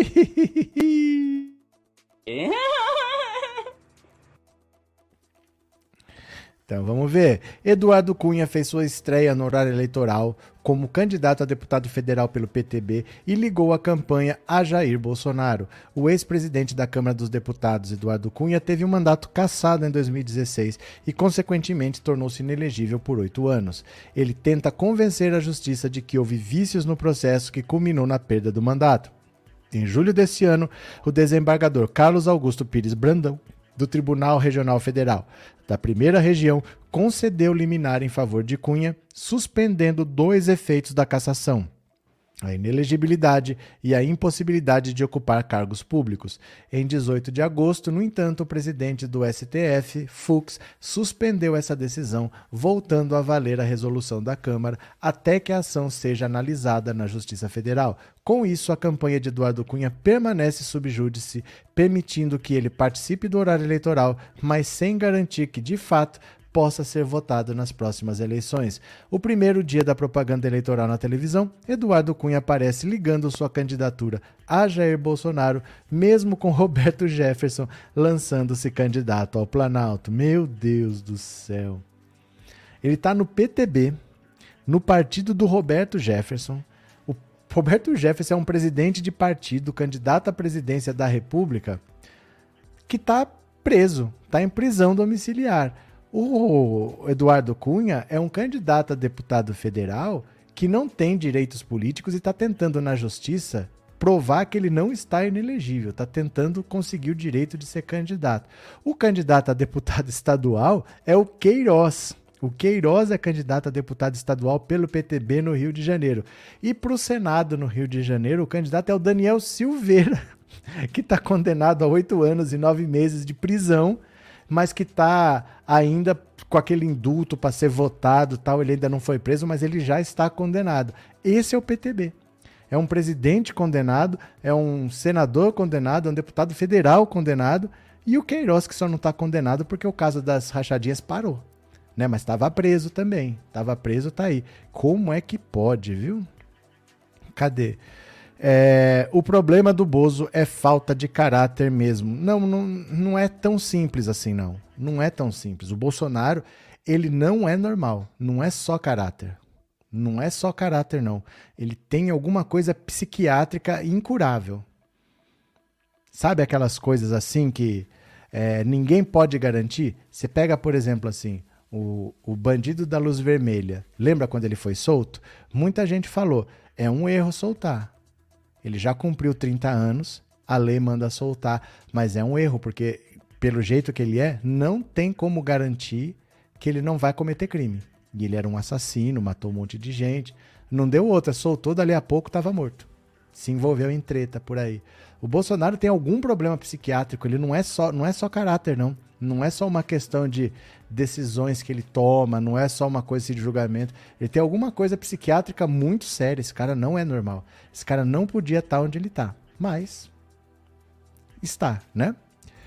É, socorro, se ele não é normal, deveria se tratar, mas como não é bobo e está ganhando uma grana preta, é que tem gente que vota nele. O problema é esse, tem gente que vota nele. Né? Tem gente que gosta do que ele fala, do que ele faz, tem gente que acha que é assim que tem que ser. Tem muita gente mal educada nesse país, tem muita gente grosseira. Né? A gente precisa olhar um pouco no espelho e ver que o Bolsonaro foi eleito. O Bolsonaro foi eleito. Tem 57 milhões de pessoas que viram essa grosseria e acharam legal. Né? Professor Almada, obrigado pelo super sticker, obrigado pelo apoio, viu? De coração, muito obrigado mesmo. Valeu, muito obrigado. Cadê? É, Renato, eles ficam tanto. Eles falam tanto que o Lula foi preso, mas parte deles tudo foi condenado ou preso sem conseguir provar a inocência. É que o Lula foi preso num grande acordo nacional com o Supremo, com tudo. O Lula só foi preso porque ele é o Lula, ele não foi preso pelo que ele fez. Gente, o caso é assim, eu vou eu vou fazer um resumo bem rápido, porque às vezes as pessoas não sabem o que aconteceu. Eu vou fazer um resumo bem rápido do que, que aconteceu no caso do triplex, para vocês verem que processo. Esse é o processo mais absurdo do direito brasileiro. Dificilmente vai existir no país um, um processo tão absurdo como esse. Olha o que, que aconteceu. Para quem não sabe o que, que é o triplex do Guarujá, presta atenção. Olha. Na época, o Lula estava casado ainda com a dona Marisa Letícia e ela tinha uma cota de um apartamento no Guarujá. Uma cota é assim: é comum em São Paulo as pessoas terem um apartamento na praia. Muita gente tem apartamento no Guarujá. Só que para ter um apartamento na praia, você vai muito pouco. Às vezes você vai uma vez por ano, às vezes você nem vai e você tem que manter esse apartamento o ano inteiro. Então o que, que mais recentemente eles começaram a fazer? Pega um apartamento, ele não tem um dono, ele tem 10 donos. Cada um compra um décimo. São 10 donos. E aí você tem direito a algumas datas. Olha, eu quero tantos dias. Você vai lá e usa os seus dias que você tem direito. Então, uma cota é uma parte de um apartamento. Só isso. A dona Marisa Letícia ela comprou uma cota de um apartamento, só que a Bancop, que estava administrando o, o edifício, o edifício Solares lá, faliu. Quando ela faliu, esse edifício voltou para a construtora para a OAS. E aí a OAS falou: vamos ver o que aconteceu aqui, porque a Bancop faliu, vamos ter que vender, não sei o quê. Foram ver os proprietários, acharam lá Marisa Letícia. Opa, a mulher do presidente. Ó, a gente está com esse triplex encalhado aqui. Ninguém comprou. Vamos tentar vender? Será que ela não se interessa? Vamos falar com ela? Tinha todos os dados lá, ligaram para ela e falaram maravilhas. Que iam fazer um super preço, numa condição especial, que eles tinham faziam questão de ter eles lá, que ia ser um orgulho para eles. Falaram um monte de maravilhas. E ela quis ver. Aí o Lula falou: vamos lá ver. Foram para o Guarujá, olharam o apartamento, o apartamento não estava pronto, porque a, a Bancop que administrava é, faliu e a obra atrasou, atrasou, não estava pronto. Como não estava pronto, fizeram uma reforminha, uma, só para dar uma tapeada, para deixar menos feio, para eles se interessarem, fizeram uma reforminha. O Lula foi lá, visitou, falou: Olha, para mim não interessa. Para mim não interessa porque eu não tenho como ir na praia aqui. Você acha que eu tenho condição de sair desse prédio e ir para praia? Não tenho, para mim não interessa. Aí a dona Marisa Letícia falou: então não tem como. Voltaram e foram para casa. Só isso. Aí depois a Operação Lava Jato falou que aquela reforma que a OAS fez era para uma, uma propina para lavar dinheiro. A OAS tinha que dar dinheiro para o Lula. Em vez de dar dinheiro, deu essa reforma porque o Lula era o dono daquele apartamento que ia estar tá no nome de laranja. E ia estar tá no nome de outra pessoa. Então, aquele a reforma no apartamento que foi feito era propina. O Lula nunca comprou esse apartamento, esse apartamento nem estava pronto, ele nunca dormiu lá, não tem nenhum papel assinado, não tem nada. E eles falaram que aquela reforma era do Lula. É isso a história. Não tem prova de nada, não tem documento de nada, não tem rigorosamente nada. O que, que eles usaram como prova, o Sérgio Moro? A delação do Léo Pinheiro. Uma delação de boca, sem provas também, que disse que aquela, aquela reforma foi feita a pedido do Lula. Só isso. Aí o Sérgio Moro vai lá, condena, o, vai para o TRF4, que é em Porto Alegre, que é a segunda instância, eles condenam também. Vai para o STJ, eles condenam também. E o Dallagnol, que fez a denúncia, quando ele fez a denúncia desse caso, ele cometeu um dos maiores absurdos do mundo. Porque você viu que o Dallagnol foi até condenado a indenizar o Lula? Ele foi condenado pelo seguinte: ele disse naquela apresentação lá do PowerPoint, ele ia fazer a apresentação para a imprensa da denúncia. Vou mostrar por que, que o Lula é corrupto. Aí ele se deu conta de um detalhe eu vou dizer que aquela reforma é lavagem de dinheiro, porque essa reforma é o dinheiro que ele ia dar na mão do Lula. Para não dar dinheiro, a consultora fez a reforma. Eu vou falar que é lavagem de dinheiro. O problema da lavagem de dinheiro é o seguinte: só existe lavagem de dinheiro se tiver dinheiro sujo. Né? Por exemplo, eu mexo com drogas. Esse dinheiro não é lícito. Aí eu vou ter que lavar esse dinheiro em alguma coisa, alguma empresa de fachada. Mas tem que ter um crime que gera um dinheiro sujo que precisa ser lavado. Qual era o crime? O que, que o Lula fez? Ninguém sabia o que, que o Lula fez. Então, como é que eu vou acusar ele de lavagem de dinheiro se eu não disser qual é o crime que ele fez? Aí o, o, isso o Janot conta, porque o Janot, que era o, o Augusto Aras da época, o Procurador-Geral da República, ele fez um livro em que ele conta, e nas mensagens da Vaza Jato a gente vê. O, o Dallagnol foi correndo para Brasília falar com o Janot e falou: Eu preciso que você denuncie o Lula por organização criminosa. Porque eu preciso dizer que o Lula é o chefe, é o líder de uma organização criminosa, para dizer que dessa organização criminosa veio o dinheiro que foi lavado nessa reforma aqui. E o Janot falou: Você é um procurador de primeira instância, não é você que vai dizer como que eu vou trabalhar. Eu vou fazer no meu ritmo quando eu achar que eu tenho que fazer. Mas eu vou oferecer a denúncia do triplex, eu vou falar de lavagem de dinheiro. Eu preciso dessa denúncia de organização criminosa. Eu vou fazer quando eu quiser. Se você não pode fazer sem essa denúncia, não faça. Aí o Dallagnol voltou para Curitiba sem saber o que fazer. O Sérgio Moro falou: vai, faz, faz assim mesmo. E ele fez a denúncia colocando aquele PowerPoint com o Lula no meio, com o grande chefe de uma organização criminosa, sendo que o Janot depois denunciou o Lula por organização criminosa lá em Brasília. Quer dizer, o, o Dallagnol jamais poderia ter denunciado Lula por lavagem de dinheiro se ele não fez a denúncia por organização criminosa. A lei não permite isso. Lavagem de dinheiro, por lei, você tem que dizer qual é o crime que aconteceu antes. Porque tem que ter tido um crime que gerou um dinheiro sujo e esse dinheiro sujo foi lavado. A lavagem de dinheiro exige um crime anterior. E o Dallagnol acusou o Lula de organização criminosa no PowerPoint mas ele nem fez a denúncia formalmente, a denúncia só veio depois em Brasília. Isso é irregular, é completamente irregular. Você falar em lavagem de dinheiro sem falar qual é o crime anterior. Por isso que ele foi condenado a indenizar o Lula. Ele não podia ter feito aquela denúncia, dizer que o Lula era o chefe de uma organização criminosa, porque essa denúncia estava lá em Brasília. Não tinha sido feita aqui. Ele não poderia acusar o Lula disso.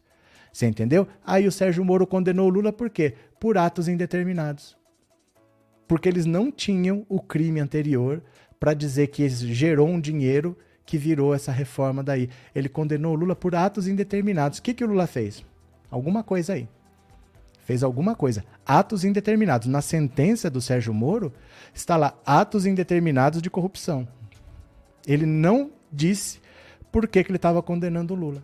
Porque não consta em lugar nenhum qual é o crime que gerou esse dinheiro que virou a reforma do triplex. É um dos processos mais absurdos do mundo. O cara foi condenado por lavagem de dinheiro sem existir um dinheiro sujo, porque não tem o crime anterior. Mas o juiz aceitou a denúncia e condenou, e o TRF4 condenou, e o STJ condenou, e o Lula ia ficar preso lá. E o Lula ia ficar preso. E no sítio de Atibaia foi a mesma coisa. Não aconteceu nada e eles falaram que tinha pedalinho comprado a pedido do Lula, que reformaram o sítio de Atibaia. Aquele sítio é do, do como é que chama? É o Jacob Bittar é o pai, é o Hélio Bittar, né, que é o filho dele. Que o Jacob Bittar é fundador do PT, é amigo do Lula desde os anos 70. Então ele tem esse sítiozinho em Atibaia, que é um sítio pequeno, é um sítio de um valor de uns 800 mil reais não é nada demais. Ele ia lá de vez em quando porque eles eram amigos. Aí falaram que uma reforma que foi feita foi para o Lula, que o Lula era, era o, o verdadeiro dono daquele sítio, que tudo foi feito a pedido. Tudo mentira. Tudo mentira. Essas são as condenações do Lula. Só o Sérgio Moro condenou o Lula. Fora Sérgio Moro e Dallagnol, o Lula não foi condenado por nada. Por nada. 26 processos.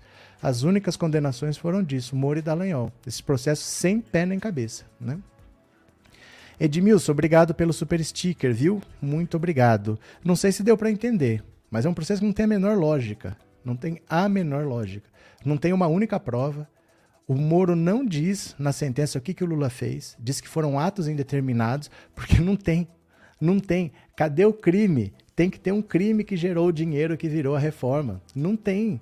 Não tem na denúncia. Foi um processo completamente irregular, né? Cadê? É, o PT deveria explicar tudo isso para o povo, ninguém sabe disso. O caso do mensalão também deveria ser explicado. O povo acredita nessas histórias absurdas. Lívia, não adianta. Não adianta. Mentira é fácil de contar, porque a mentira é feita para entender. Isso aqui eu já cansei de explicar aqui. Ah, você mesmo não sabia, provavelmente. Mas eu já cansei de explicar aqui. Eu tenho vídeo sobre isso aí. É que as pessoas, para entender, é, primeiro ela tem que ter um interesse e ela tem que ter algum conhecimento. Porque não é tão simples assim. Saber o que, que é trânsito em julgado, saber como é que funciona um pouquinho. Uma noção ela tem que ter. Não é tão simples. Entendeu? Então, eu mesmo já cansei de explicar aqui. Mas é difícil entender porque não é conhecimento do dia a dia da pessoa. Se fosse uma mentira, era mais fácil. Porque a mentira é qualquer coisa, ela é feita para você entender mesmo. A mentira não exige conhecimento. A verdade exige. Então essas coisas já foram explicadas pra caramba, mas é difícil o povão entender. Entender que o Sérgio Moro é um juiz que queria prender o Lula, que o Dallagnol agiu para prender o Lula. Os dois estavam mancomunados para se dar bem com a prisão do Lula. O Sérgio Moro quase que vira presidente da República por causa disso. Ele tinha mais moral que o Bolsonaro no governo. É difícil as pessoas entenderem isso porque são questões muito técnicas. São questões muito técnicas, é difícil explicar. Não é difícil explicar, é difícil que as pessoas acompanhem o raciocínio do começo ao fim, porque tem muito detalhezinho, né? É, cadê? É, Odair, como o povo brasileiro se deixou enganar pelas mentiras do Bolsonaro? Olha, nem estou falando agora exatamente das mentiras do Bolsonaro. A gente está até um passo atrás falando da Lava Jato, que desembocou no Bolsonaro. A imprensa, olha só, eu vou mostrar aqui um vídeo para vocês de quando o Dallagnol mostrou o PowerPoint. Os jornalistas estavam fazendo pergunta. O jornalista perguntou o seguinte: Vocês estão denunciando o Lula. Só que vocês têm grampos telefônicos, vocês têm mensagens que vocês gravaram, vocês têm conversas gravadas do Lula, do filho do Lula, do fulano, do fulano, do fulano, ele fala vários nomes. Por que só o Lula está sendo denunciado? E os outros? Por que, que os outros não estão sendo denunciados? Sabe aquele negócio que eles foram com tanta sede para denunciar o Lula que esqueceram que tinha mais gente envolvida e não denunciaram ninguém? E eles ficam sem saber o que responder, eles ficam assim, ó. Sabe aquela cara assim, gente, vacilamos. Tinha que ter incluído mais gente nessa denúncia aqui. Porque ele fala que o cara é o líder de uma organização criminosa e ele não denuncia a organização, só denunciou o Lula. Como é que o cara tem uma organização criminosa e só ele é denunciado? Você tem que denunciar várias pessoas para falar que tem uma organização criminosa. E fica todo mundo assim, não respondem e o, e o repórter simplesmente passa para frente, passa para outra pergunta. Ninguém questionava o que eles faziam, ninguém questionava a Lava Jato, ninguém questionava o Sérgio Moro. Engoliam porque era contra o Lula, era para prender o Lula, tudo bem. Dá uma olhada nesse vídeo aqui, ó. É constrangedor. Dá uma olhada, ó. Olha a cara deles. Isso é uma das coisas mais constrangedoras que eu já vi. Olha aqui, ó. Presta atenção. Olha. O filho do Lula, né, o Lula, tanto o Lulinha como o Sandro são mencionados nos e-mails, nas trocas de mensagens Olha. É, do Léo Pinheiro, do Gordilho, né? assim como o Bitar, que também recebeu é, e-mails, nas negociações justamente é, para a decoração do apartamento, para a montagem da cozinha, etc. Olha agora. por que eles não foram é, não, não foram denunciados também agora? Olha a cara deles, ó.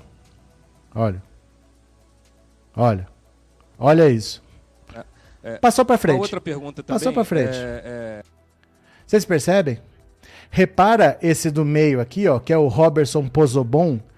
A hora que ele fala por que eles não foram denunciados, ele fala assim, ó. Nessa mesma hora ele morde o lábio falando: Puta que pariu.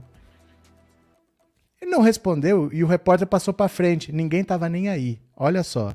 Só queriam prender o Lula. Presta atenção. A hora que ele faz a pergunta, ele morde a boca na mesma hora, olha. O filho do Lula, né, o Lula tanto o Lulinha como o Sandro, são mencionados nos e-mails, nas trocas de mensagens é, do Léo Pinheiro, do Gordilho, né? assim como o Bitar, que também recebeu é, e-mails, nas negociações justamente é, é para a decoração do apartamento, para a montagem da cozinha, etc. Olha agora. É, por que eles não foram, ó, é, não, ó, não, foram denunciados também agora? Ó, ó.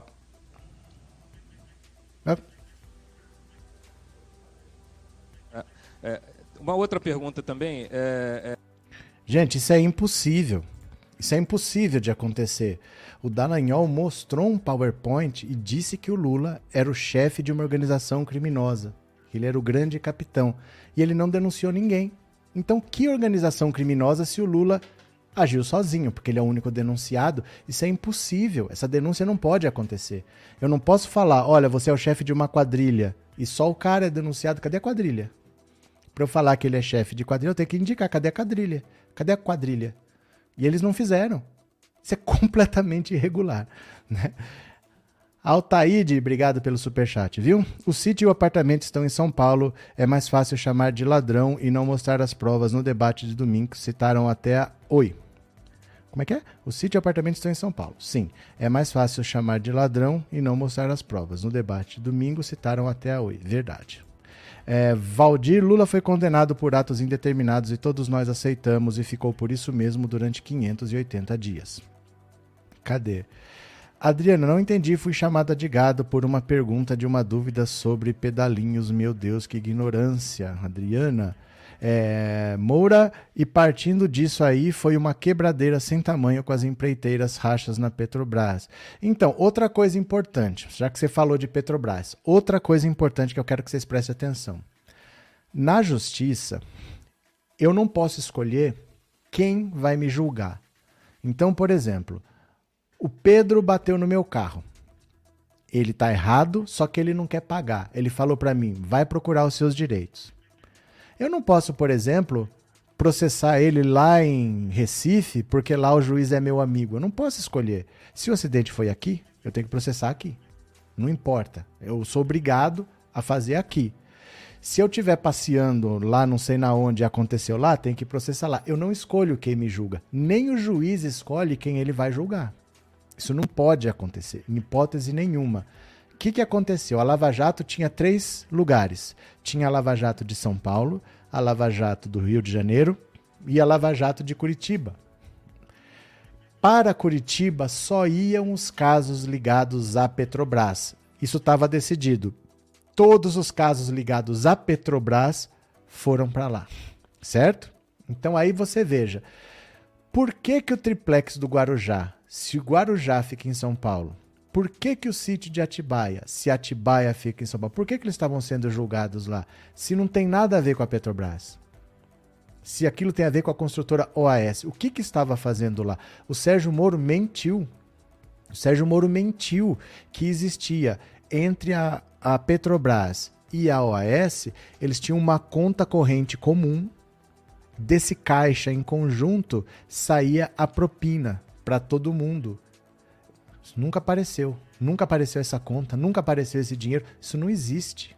Ele não não não tá no processo.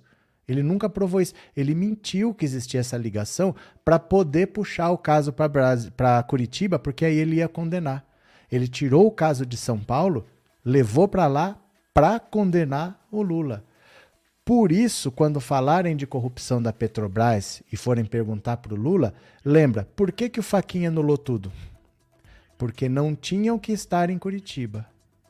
E por que, que não tinha que estar em Curitiba? Porque não tem nada a ver com a Petrobras. Ou seja, os casos do Lula não tem nada a ver com a Petrobras.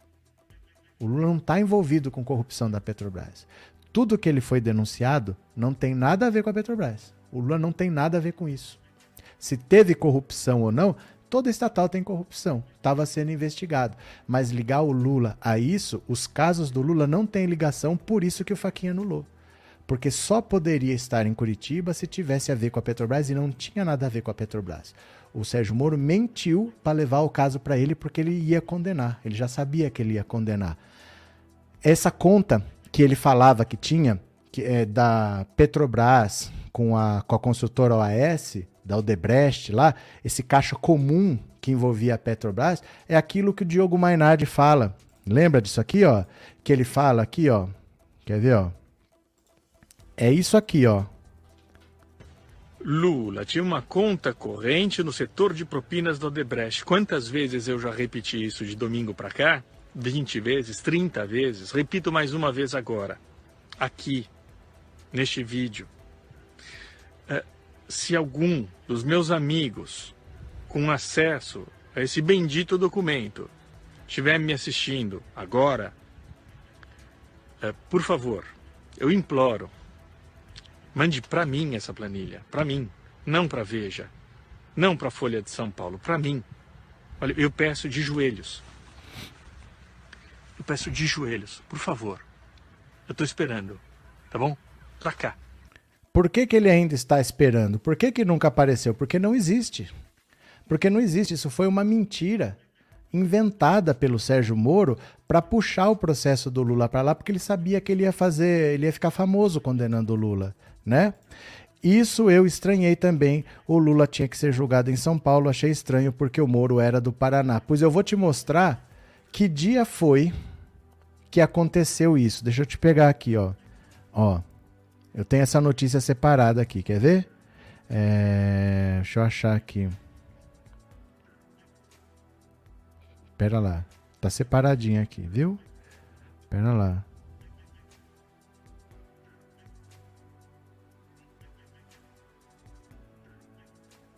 Pera lá. Que eu tenho aqui, ó. Quer ver? Ó, aqui, achei. Dá uma olhada. Foi nesse dia que o processo saiu de São Paulo e foi para o Paraná a pedido do Sérgio Moro. Dá uma olhada nessa notícia aqui, ó. Opa, pera lá. Dá uma olhada nessa notícia aqui, ó. Olha. Olha. Juíza de São Paulo remete processo e pedido de prisão de Lula para Sérgio Moro. Isso aconteceu no dia 3 de maio de 2016. Olha, a quarta vara criminal de São Paulo enviou os autos do processo para que apura se o ex-presidente Lula cometeu o crime de lavagem de dinheiro para a 13ª Vara Federal de Curitiba.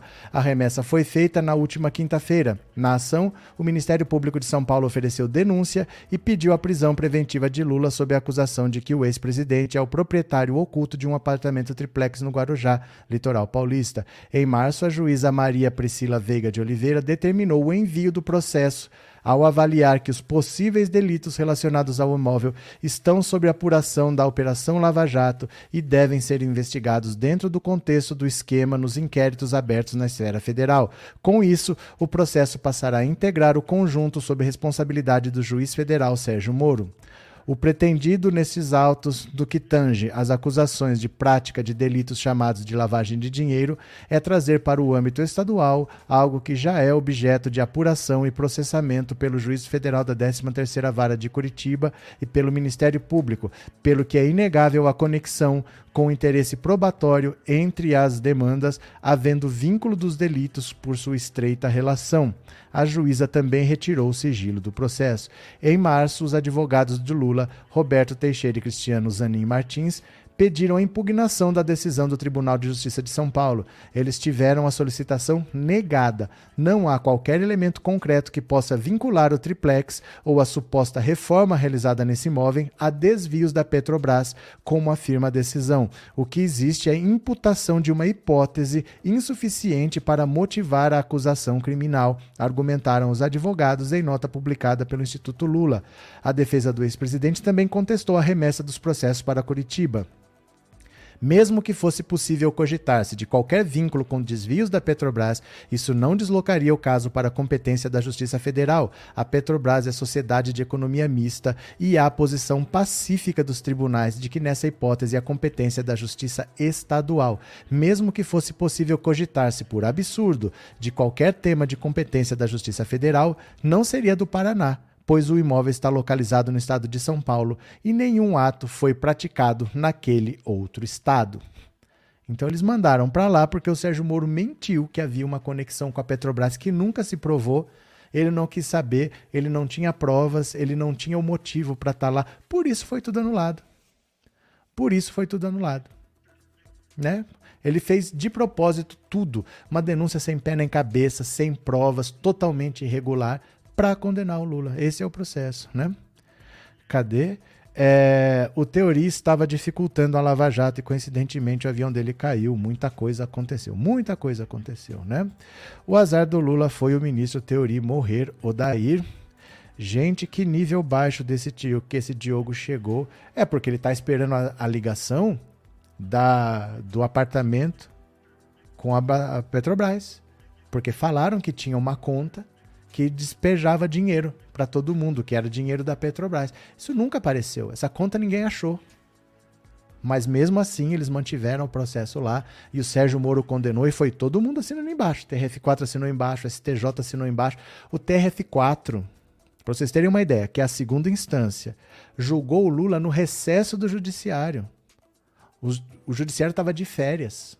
Não acontece nada nesse período. O Lula foi julgado no recesso do judiciário, foi julgado nas férias. O Lula foi julgado em fevereiro. Tava todo mundo viajando, eles se reuniram para condenar o Lula. Porque o Sérgio Moro já tinha condenado, eles deram uma condenação a jato em fevereiro. E aí o Sérgio Moro já poderia prender o Lula, porque era a segunda instância, né? E aí eles, ainda o Sérgio Moro esperou um pouco, ninguém sabia, prendeu o Lula em abril. Era para tirar ele da eleição. Nunca foi julgado um processo tão rápido assim. assim. Pouquíssimo tempo. Ele leu 20 mil páginas em seis dias. Se não me engano, era, foi isso. Era 20 mil páginas de processo. Ele leu em seis dias, colocou em votação e condenaram. Foi assim, durante o recesso do judiciário, né? O TRF4 já podia ter revisto as decisões nesses processos, pois a segunda instância pode reexaminar provas, mas havia um grande acordo nacional com o Supremo com tudo, até o STJ confirmou, né? Só depois é que eles começaram a cair em si do que, que eles estavam fazendo, porque o processo estava todo pelo avesso, tá todo errado. Não tinha a menor lógica daquilo continuar. Aquela condução coercitiva que estavam querendo levar o Lula para prestar depoimento na marra, colocar ele no helicóptero e colocar num jato. A condução coercitiva só acontece assim: você convida, se a pessoa não vai, você convoca, você intima, você convida, você intima se a pessoa não vai, aí você manda a polícia buscar. Isso que é condução coercitiva. O Lula nunca se negou a depor. Não tinha por que o Moro dar a condução coercitiva. É para sair na televisão. Era para sair na televisão e ele ficar famoso. Então, todos esses abusos, aquela, aquela mensagem, Lula e Dilma no telefone, que ele fala tchau, querida, no final, é uma mensagem que envolvia o presidente da República, tinha que passar pelo STF. Ele divulgou. Dane-se, ele divulgou uma delação do Palocci seis dias antes da eleição. Nem sequer tinha sido homologada e nunca foi homologada. A delação do Palocci não foi aceita pela justiça. Ele divulgou seis dias antes da eleição. Depois ele foi ser ministro do candidato que ganhou. Meu Deus do céu, né? Valeu, Guilherme. Cadê? É, ganância e burrice do Moro Dallagnol e toda essa cor já foi provada. Bando de corruptos, a mentira pode sim virar verdade depois de muitas vezes contada, mas a verdade essa sim aparece. Arilena, cadê que mais? Niselma, penso que se Lulinha não fosse ao debate, seria muito pior, iam chamar de covarde para cima. Por isso que ele foi. Por isso que ele foi, porque o Bolsonaro ia. Né? Então, como o Bolsonaro já teve um desempenho péssimo, não tinha por que ele não ir. Oi, Silvani, querida, tô vendo pela TV e não dá para escrever comentários, disse a Regina. É, Carlinhos, esse acordo foi para tirar o Lula das eleições. O Lula sofreu muito. A ONU mandou ele disputar as eleições. Ele conseguiu um habeas corpus do Favreto.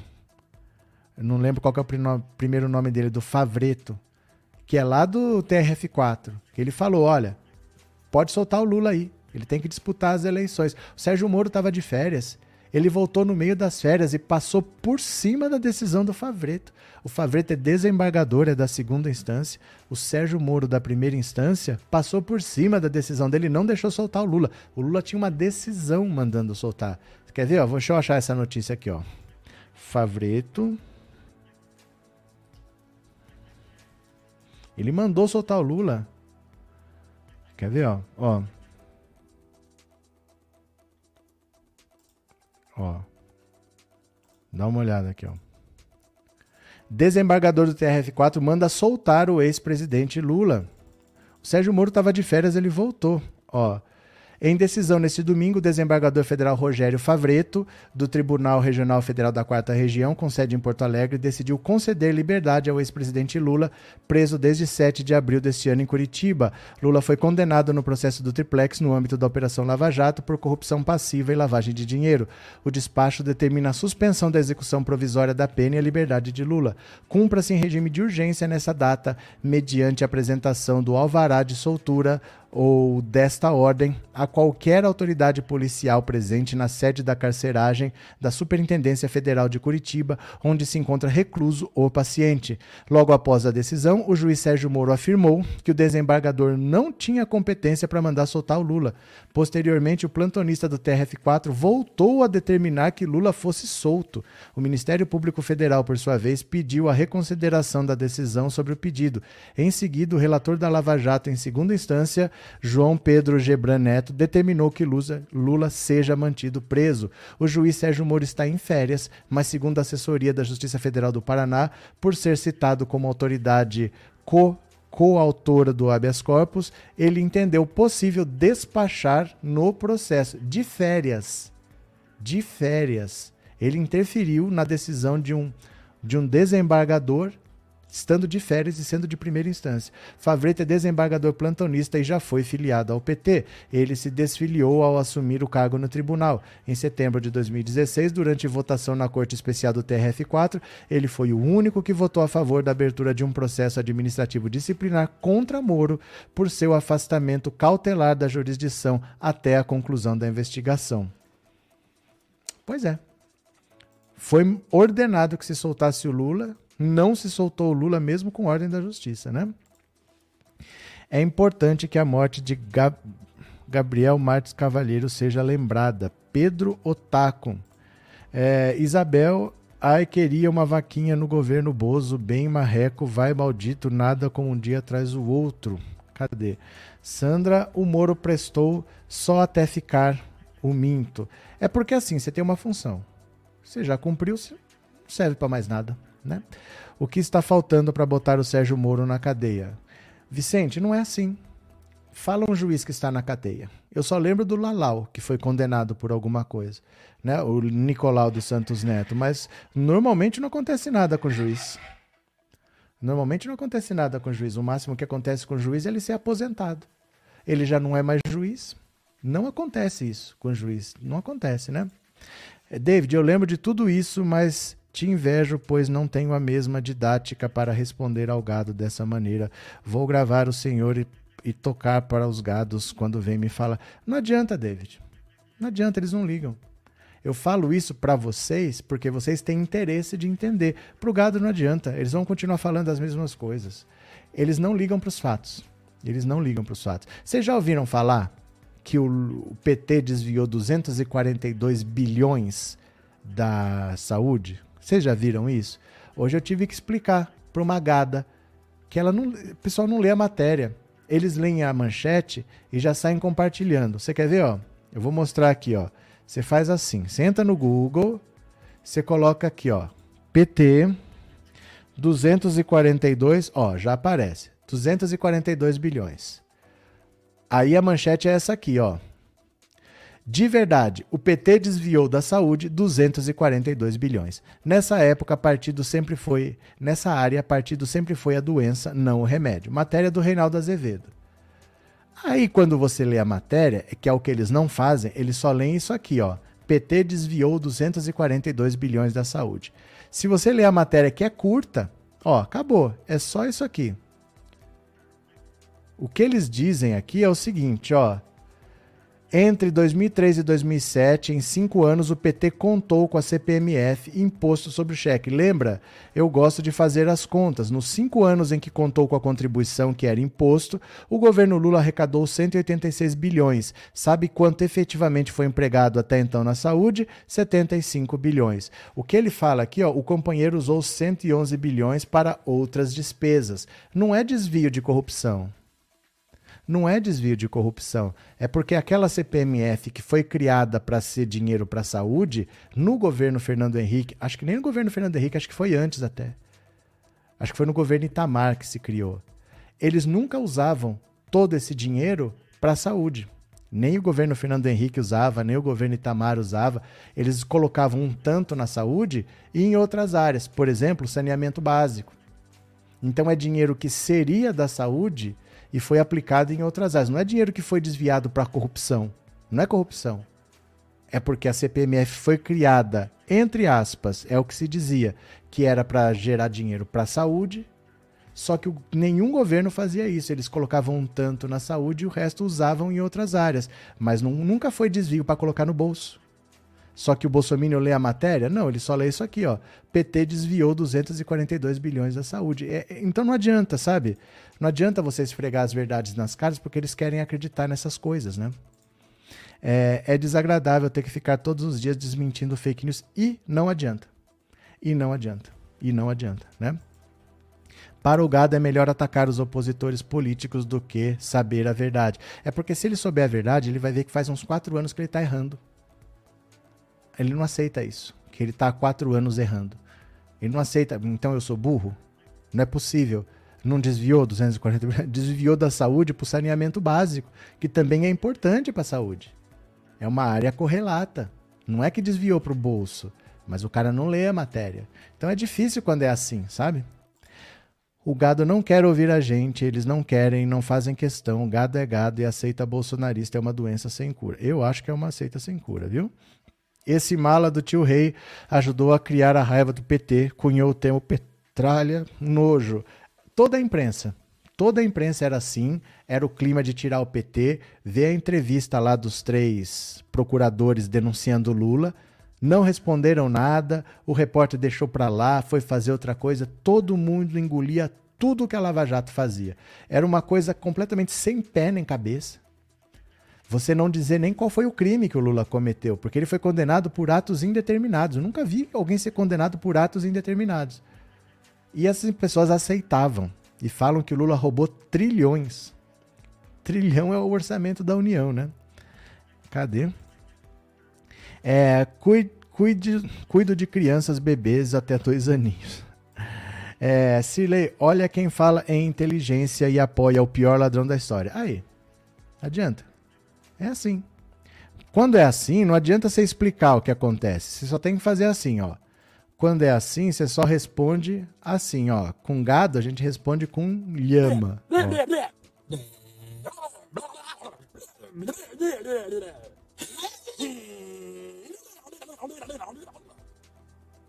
Porque é isso, não adianta falar. Eles não entendem do que eles estão falando, eles não sabem falar o que o Lula roubou, eles só sabem citar ah, 242 bilhões da saúde, que não é roubo, eles não leem a matéria, mas é gente limitada. O que, que a gente vai falar, né, Cirlei?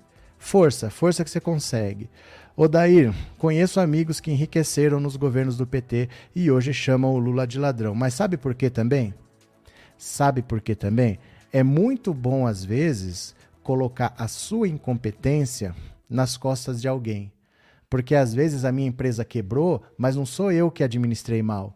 Não fui eu que fiz besteira. Não fui eu que empreguei mal o dinheiro. É o governo. A culpa é do governo. Né? Às vezes eu preciso demitir e eu quero demitir para ganhar mais só. Eu poderia ficar com esses caras, mas eu vou cortar dois. Qual é a desculpa que eu uso? É a crise, é o governo. Então é muito bom colocar a culpa no governo. Porque te quebra um monte de galho. Você pode cortar e você já tem a desculpa. Não é que eu sou mal, não é que eu quero mandar embora, é a crise. É, não é que eu não sei administrar, é a crise. Muita gente, se não tivesse crise, não ia ter desculpa para dar, né? Cadê? Esse bicho parece o meu vizinho gado, É sério mesmo que essa tal de Cilei é gada? Dá... Dai-me paciência. Cadê? O pior não é copiar, é ter quem acredita e briga defendendo Renato. Raquel, na época, o ódio a Lula era tanto que tinha matérias jornalistas que diziam que ela, psicopata, sociopata, era um ódio gratuito. Era um ódio gratuito, mas era necessário. Era necessário quebrar a economia e era necessário criar ódio, senão não tirava o PT do governo. Na urna não tirava. O Lula, se fosse candidato em 2018, estava eleito de novo, né? Olha aqui, ó. O Lula se tivesse sido candidato em 2018, tinha sido eleito de novo. Eles sabiam disso. Então eles não podiam fazer o impeachment da Dilma para um ano e meio depois devolver o governo para o PT. Então tinha que tirar o Lula da eleição. Porque olha aqui, ó. O Lula liderava as pesquisas em 2018, ó. Em março de 2018, o Lula era o primeiro com 33%, o segundo era branco e nulo, com 18%. O segundo era branco. Bolsonaro com 17% em queda.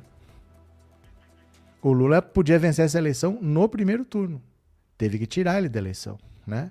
Teve que tirar, porque senão você tira a Dilma, num grande acordo nacional com o Supremo contra e devolve o governo para o PT? Não pode, né? Cadê? Esse bicho parece o 04, disse o Adão. Cláudio, ontem no debate esqueceram que o Bozo pegou o governo das mãos do Temer. Ah, mas isso aí não interessa, né? Isso aí não interessa, não. Isso aí não interessa. Tem gente que fala que a melhor coisa que o Bolsonaro fez foi tirar o PT de lá. Quando ele chegou, o PT já não estava lá, né? Elton, professor, eu respeito muito a imprensa. A imprensa é manutenção da democracia, mas os jornalistas devem colocar manchetes corretas relacionadas à matéria e não induzir as pessoas ao erro. É que assim, Elton, isso que você falou é o que deveria ser. Só que você tem que entender que no Brasil não é simplesmente assim, a imprensa é a manutenção da democracia. No Brasil, a justiça não é imparcial. A justiça trabalha pelos interesses dos ricos a imprensa não é imparcial, ela trabalha pelo interesse dos ricos. Então, idealmente, a imprensa é a manutenção da democracia. Mas no Brasil nada funciona para o povo. As coisas funcionam para quem tem dinheiro. E a imprensa não é diferente. Ela funciona para quem tem dinheiro. O Estadão é um jornal fundado pelos barões do café. O, o Estadão foi fundado num tempo que ainda existia trabalho escravo no Brasil. Existia escravo. Ele é o porta-voz dos endinheirados. E essa é a, a raiz da nossa imprensa, né? A imprensa pertence a quem tem dinheiro. Cadê? É, e as empresas como Globo, SBT, Record e Veja, entre outras, estavam afinadas com os neoliberais para entregarem as nossas soberanias com toda a lavagem cerebral que fizeram. É que nem sei se eles tinham esse entendimento. Tem um monte de gente tosca no meio do caminho também que não sabe que estava destruindo o país. Muita gente achava que o Lula tinha que ser tirado mesmo. Gente que sabe, tem bolsomínio em todos os níveis. Tem gente que não tem noção do que é política, não tem noção do que está acontecendo. Se eu sou contra o cara, eu quero que prenda o cara. É assim. Eles não querem saber se o cara é culpado ou não. Eu não gosto dele, eu quero que prenda, que senão ele ganha a eleição. É, é esse nível de perversidade que as pessoas têm, né? É, Gabriel, a imprensa tem seus interesses e uma das maiores provas disso foi a Lava Jato. Cadê? A padaria da rua de casa de quatro funcionários ficou com dois. Michele. O que tem mais é matéria comprada mesmo que fake news. Às vezes não é só que é matéria comprada, é porque o cara tem lado. Ele não escreveu aquilo porque pagaram, é porque ele tem lado. Ele tem lado. Os procuradores são todos de direita, porque eles ganham muito bem. O concurso é concorridíssimo. Só passam pessoas que estudaram em escolas excelentes. Então eles são todos de família rica. O Dallagnol é de família rica. O pai dele está sendo. O INCRA está pedindo para o pai dele devolver 165 milhões de reais. Da família Dallagnol lá. É uma família rica. Esse pessoal é tudo de direita. Então eles têm lado. Não é simplesmente que eles são pagos para falar aquilo. Eles têm lado porque eles pertencem a uma casta. No Brasil, praticamente, sempre quem fez faculdade era gente rica. Não tinha pobre na faculdade. Né? Então você vai ver médico, tudo de direita, engenheiro, tudo de direita, advogado, tudo de direita. Como é que vai ser, vai ser julgado? Por isso que eu falo para vocês, a esquerda não pode achar que vai lá, vai tirar o Bolsonaro. A direita consegue tirar, porque tudo é de direita. Então a justiça é de direita, os procura... o Ministério Público é de direita, porque eles sempre dominaram as universidades, eles sempre estão nos cargos importantes, são eles que tomam as decisões. A esquerda não. A esquerda não tem esse aparelhamento todo. Então, quando você fala assim, ó, vai ter um processo de impeachment, vai derrubar. Derrubar a esquerda, derruba. Não tem como a esquerda derrubar a direita, mas a direita derruba a esquerda, né? Ver pessoas que são muito pobres gritando mito é muito intrigante. Não é intrigante, Odair. Não é intrigante. Normalmente, numa sociedade em que você tem um, uma desigualdade tão grande, os ricos acabam impondo a ideologia deles. É tudo assim. Você pode ver, por exemplo, o pobre. Por que, que o pobre sonha em ir para Disney? Porque isso é uma coisa que vem de cima para baixo, é uma propaganda que vem de cima para baixo. A pessoa não sabe como é que é a Disney, não sabe como é que é Estados Unidos, mas tem o sonho de ir para Disney, porque ela sempre vê na televisão, ela sempre vê aquele mundo mágico de sonhos. Isso é parte de uma propaganda que vem de uma ideologia que aquilo é que é o certo, que aquilo é que todo mundo tem que ter, aquele celular é o que todo mundo tem que ter, aquilo, aquele carro é o que todo mundo tem que ter. Essa ideologia sempre é imposta de cima para baixo, então é até normal. É até normal o pobre defender o interesse dos ricos, porque os ricos sempre conseguem impor a ideologia deles aos, mais, aos menos favorecidos. É até comum que isso aconteça, né? Cadê? Aqui se tem excelentes aulas de história. Não, não é aula de história, não. A gente viveu isso aí tudo, agora, cinco, seis anos atrás, né? Obrigado, Lázaro. Obrigado pelas palavras. Muitas pessoas poderosas desse país vão pagar por tantas maldades cometidas contra o Lula. Elton, se depender do Lula, não. O Lula não vai fazer caça às bruxas. Acost... Gente, acostumem com o Lula. O Lula não é essa pessoa que vai tomar o poder e agora vai se vingar de todo mundo. O Lula não é assim. Sabe por que, que muita gente acha que o desempenho do Lula no debate foi fraco? Porque o Lula não vai ficar atacando todo mundo, porque ele sabe que vai governar e essas pessoas vão estar tá lá. O partido delas vai estar tá lá.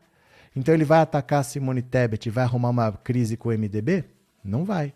Vai atacar o Ciro, gostando ou não? Não vai, porque o PDT vai acabar sendo útil. E assim vai a Soraya Tronic, União Brasil, vai arrastar a asa para o lado dele. Vai ser necessário.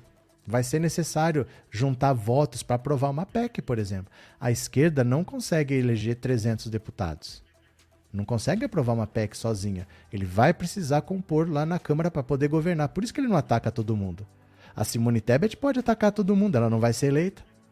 Mas o Lula não pode atacar, porque ele tem que governar. Ele precisa ter maioria na Câmara e ele não pode ficar comprando briga. Entendeu? Ele não vai atacar todo mundo, mas o Lula não é uma pessoa que vai fazer caça, caças bruxas, não, viu? É, e não estou conseguindo me tornar membro, Renato. Às vezes acontece, o YouTube dá essas enroscadas, viu? Não sei porquê, mas acontece. Lula é sábio, o resto é resto. Ele não pode sair atacando todo mundo.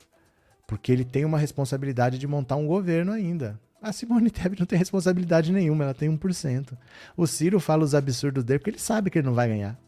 Ele não tem nem partido aliado. É fácil falar, eu vou fazer, eu vou fazer, eu vou fazer. Não vai fazer nunca, nunca vai se provar, né? Verdade, Gabriel. Quando teve uma chance das manifestações de esquerda e de direita se uniram contra o Bozo, veio uma pessoa e queimou uma estátua. Na véspera. Na véspera, né?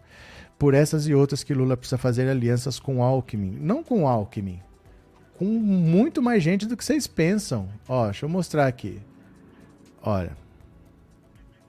Eu mostro sempre esse aqui, que eu acho que é uma das coisas mais importantes que eu posso mostrar para vocês. Olha.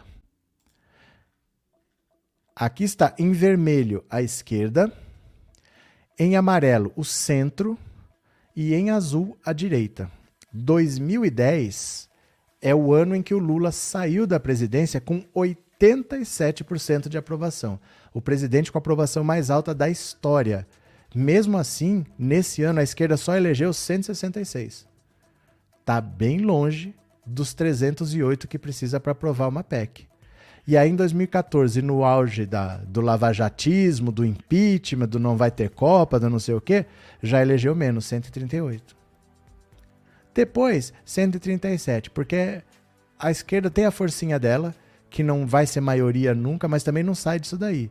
Então o máximo que a esquerda já teve é isso aqui, ó, de 160, 140, nunca teve 200, 250, 300. Nós não vamos conseguir eleger um congresso de esquerda, um congresso progressista. Não tem eleitor no Brasil suficiente para isso. As pessoas no Brasil normalmente não são de esquerda. Olha aqui, ó, a direita consegue eleger 301, como em 2018. A esquerda não consegue.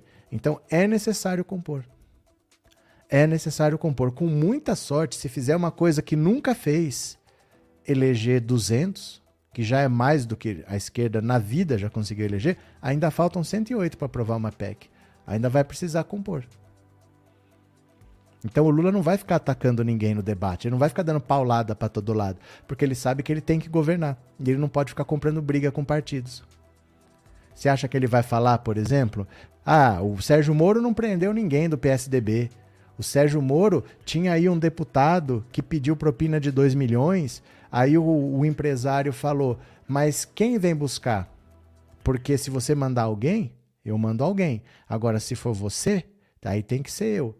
Aí o deputado falou assim: Ah, tem que ser alguém que a gente mata antes dele fazer delação. KKKKKK. Foi grampeada a conversa, foi filmada a entrega do dinheiro e nada aconteceu com essa pessoa. A Lava Jato não foi atrás dessa pessoa. Mas o Lula vai fazer isso e vai comprar briga com o PSDB? Não vai. Ele tem um governo para fazer, ele tem uma maioria para compor. Ele não vai sair dando tiro para todo lado que nem o Ciro faz. Por isso que eu falo que essas candidaturas nanica atrapalham. Atrapalham. Ai, o Ciro lacrou, a Simone Tebet foi tão bem no debate. É que ela não tem responsabilidade, ela pode falar qualquer coisa. Tá afundando o PMDB, né? Tá afundando o MDB, mas ela não tem a responsabilidade de montar um governo. Então, para ela é fácil sair atacando. Agora, o Lula não vai comprar inimizade. Né? Não vai comprar inimizade. O, o Ciro ataca o Valdemar da Costa Neto, o Lula não. Ele não pode ficar comprando inimizades porque ele vai ser o presidente, o Ciro não vai, né? A verdade dói e corrói, porque Lula sempre foi o melhor presidente desse país. Tânia Morena, é, Xandão escancarou o golpe, prende logo o velho da Van Xandão. É, a Globo começou com a propaganda dela, tipo, que país você quer? Verdade. Aí que tá. Tem gente que vota no presidente da esquerda, mas outros candidatos são de outros partidos. As pessoas não votam no presidente da esquerda, as pessoas votam no Lula. Porque gostam do Lula, porque aprovam o governo dele e porque gostam da figura dele. Não estão votando no candidato da esquerda, estão votando no Lula. Você não acha pessoas por aí que são da esquerda. A esquerda é 15% do país e olha lá. As pessoas não votam no Lula por ideologia. Votam porque gostam dele e aprovam o que ele fez. Mas não votam porque ele é de esquerda. Entendeu? O Lula não é um puxador de votos. O Lula não vai eleger 300 deputados como se ele fosse assim, é, aquele cara que tem um monte de votos, então ele vai eleger um monte de cadeira. Não vai. O PT não tem um grande puxador de votos para eleger uma grande bancada. Quem que é o nome que vai ter um milhão de votos no PT? Não tem esse nome. O PT não tem grandes puxadores de votos, não. O PSOL tem. O Boulos pode ter um milhão de votos aí. O PT não tem ninguém para ter um milhão de votos. Então não é assim que vota no presidente da esquerda e não vota. Não estão votando no presidente da esquerda, estão votando no Lula. Se não fosse o Lula, a votação era muito menor, porque não é o fato de ser de esquerda, é o fato de ser o Lula, né? Cadê? É verdade, essas candidaturas pequenas são como times que já são rebaixados, não tem mais nada a perder. Não, é porque assim, ficam lá vendendo o paraíso. Ficam lá vendendo ilusão. Ah, eu vou fazer renda mínima de mil reais, renda mínima Eduardo Suplicy, não sei o quê. Não vai fazer, não tem voto. Ele pode prometer dois mil se ele quiser. Cinco mil. Ele não vai fazer. Aí ele atrapalha quem está querendo fazer de verdade, porque o Lula não pode prometer isso daí. O Lula não pode ficar batendo no Bolsonaro que nem a Simone Tebet fez. Porque esses partidos vão estar lá no Congresso. O Lula não vai ficar comprando briga, porque ele quer governar, né? Cadê que mais? O povo esquece que o Lula é um ser humano, que isto acha que sempre dará show. Calma, gente, Lula é o Lula, deixou as cobras de direita se morderem. Não, é porque ele não pode fazer isso. O que as pessoas querem que o Lula faça, o Lula não pode fazer. O Lula não vai ficar brigando com todo mundo do jeito que o Bolsonaro briga. Bolsonaro é uma besta quadrada. E o Ciro Gomes é um franco atirador. Não dá para comparar com esses dois. O Lula tem uma responsabilidade de unir 308 votos para conseguir aprovar uma PEC. A esquerda não terá essa quantidade de votos. Nunca teve na história. Nem no auge. Quando o Lula tinha 87% de aprovação, não conseguiu eleger tanta gente. Então não dá pra gente achar que o Lula vai governar sozinho só com a esquerda. Não vai. Vai ter que compor com o centro, com a centro-direita, com a direita, até chegar lá. E ele sabe então que ele não pode ficar simplesmente dando tiro. Ah, no teu partido, Bolsonaro, tem o fulano que não sei o quê. No teu partido, fulano, tem fulano. Não vai fazer isso. Os outros fazem. Os outros atacam o PT. Mas ele não ataca o partido dos outros, porque ele sabe que ele tem que governar, né? É... Luciano, o Ciro é de esquerda ou sem noção? Ir contra o Lula e apoiar o fascismo. O, o projeto do Ciro é pessoal. O projeto do Ciro é pessoal, é pura vaidade, né? A hipocrisia do Bolsonaro é demais. Antônia precisa pensar em quem elege presidente não é super-herói, ele precisará do Congresso decente para conseguir governar. Não tem o que fazer, gente, é assim que funciona. É assim que funciona. Se não for assim, não tem Bolsa Família, não tem Minha Casa Minha Vida, não tem SAMU, não tem UPA, não tem FIES, não tem ProUni, não tem SISU, não tem transposição do Rio São Francisco, não tem luz para todos, não tem farmácia popular. É assim que essas coisas foram construídas. Não é indo para a guerra sem armas assim. Ah, não, eu tenho 100 deputados, vou fazer tudo com 100 deputados. Não vai. Não vai. Você precisa ter no mínimo 308 votos para aprovar uma PEC e a esquerda não vai ter isso nunca porque não teve em 2010, quando o Lula estava com 87% de aprovação. O Lula, se ele quisesse, ele mudava a Constituição e ficava mais quatro anos lá, ninguém ia ser contra. Ele que não quis. Nem assim conseguiu eleger tanto deputado. Não consegue. Não tem eleitor para isso. Não tem eleitor de esquerda que vote no partido. Tem gente que gosta do Lula, mas não tem eleitor de esquerda para isso, né? É, foi bom mostrar a reportagem do desvio que o Reinaldo Azevedo comentou para saber o que responder. É, não é desvio para o bolso, é desvio para outras áreas, como para saneamento básico, que não foi usado na saúde, mas foi usado numa área correlata. É que está escrito na matéria, as pessoas não leem e colocam lá. Ai, olha os desvios que o PT fez. Não é desvio de corrupção, é desvio para outra área, né? Cadê? Quando é a próxima Datafolha? André, não importa. Vocês têm, ó, de novo, não olhem pesquisa com uma classificação do campeonato brasileiro que você olha rodada a rodada. Não é assim que funciona. Você tem que olhar em perspectiva. Eu aconselho você, vá ao agregador do Estadão. Ali é a média de 14 pesquisas. Põe lá, média Estadão dados. Média Estadão dados. Porque ele é uma média pesquisa presencial, pesquisa telefônica, você vai ver, tem uma estabilidade muito grande. Não espere grandes mudanças. Está tudo muito consolidado, viu? Está tudo muito consolidado. Cadê? É, Reinaldo. Opa, o que aconteceu aqui? Eu não sei porque que às vezes sai de foco, gente. Isso aqui é para ser foco automático, né? Ó. Reinaldo Azevedo é volúvel. Bom, gente, eu vou parando por aqui, tá? Eu vou parando por aqui. Eu agradeço a todo mundo, o papo foi muito bom. É importante a gente conversar sobre essas coisas para vocês refrescarem algumas coisas, porque você viveu. Mas às vezes naquela época você não acompanhava as coisas por internet. Às vezes em 2014, em 2016, você se informava mais pelo Jornal Nacional. Aí você ligava a televisão, tava William Bonner e a Fátima Bernardes e atrás era um tubo, um oleoduto e saía dinheiro. Aí havia falado da corrupção na Petrobras. Vocês lembram disso? Eles paravam assim, vinha um tubo atrás deles e saía dinheiro. Todo dia era aquilo lá, falando de corrupção na Petrobras. Nunca mais se falou. Agora não se investiga, né? Então é isso, viu? Amanhã tem mais, estamos de volta. Eu agradeço a todo mundo que participou. Vou dar uma volta no quarteirão com essa cachorra. Tadinha. Eu vou lá. Obrigado pela participação. Um beijo grande. Até amanhã. E eu fui. Valeu. Tchau. Obrigado.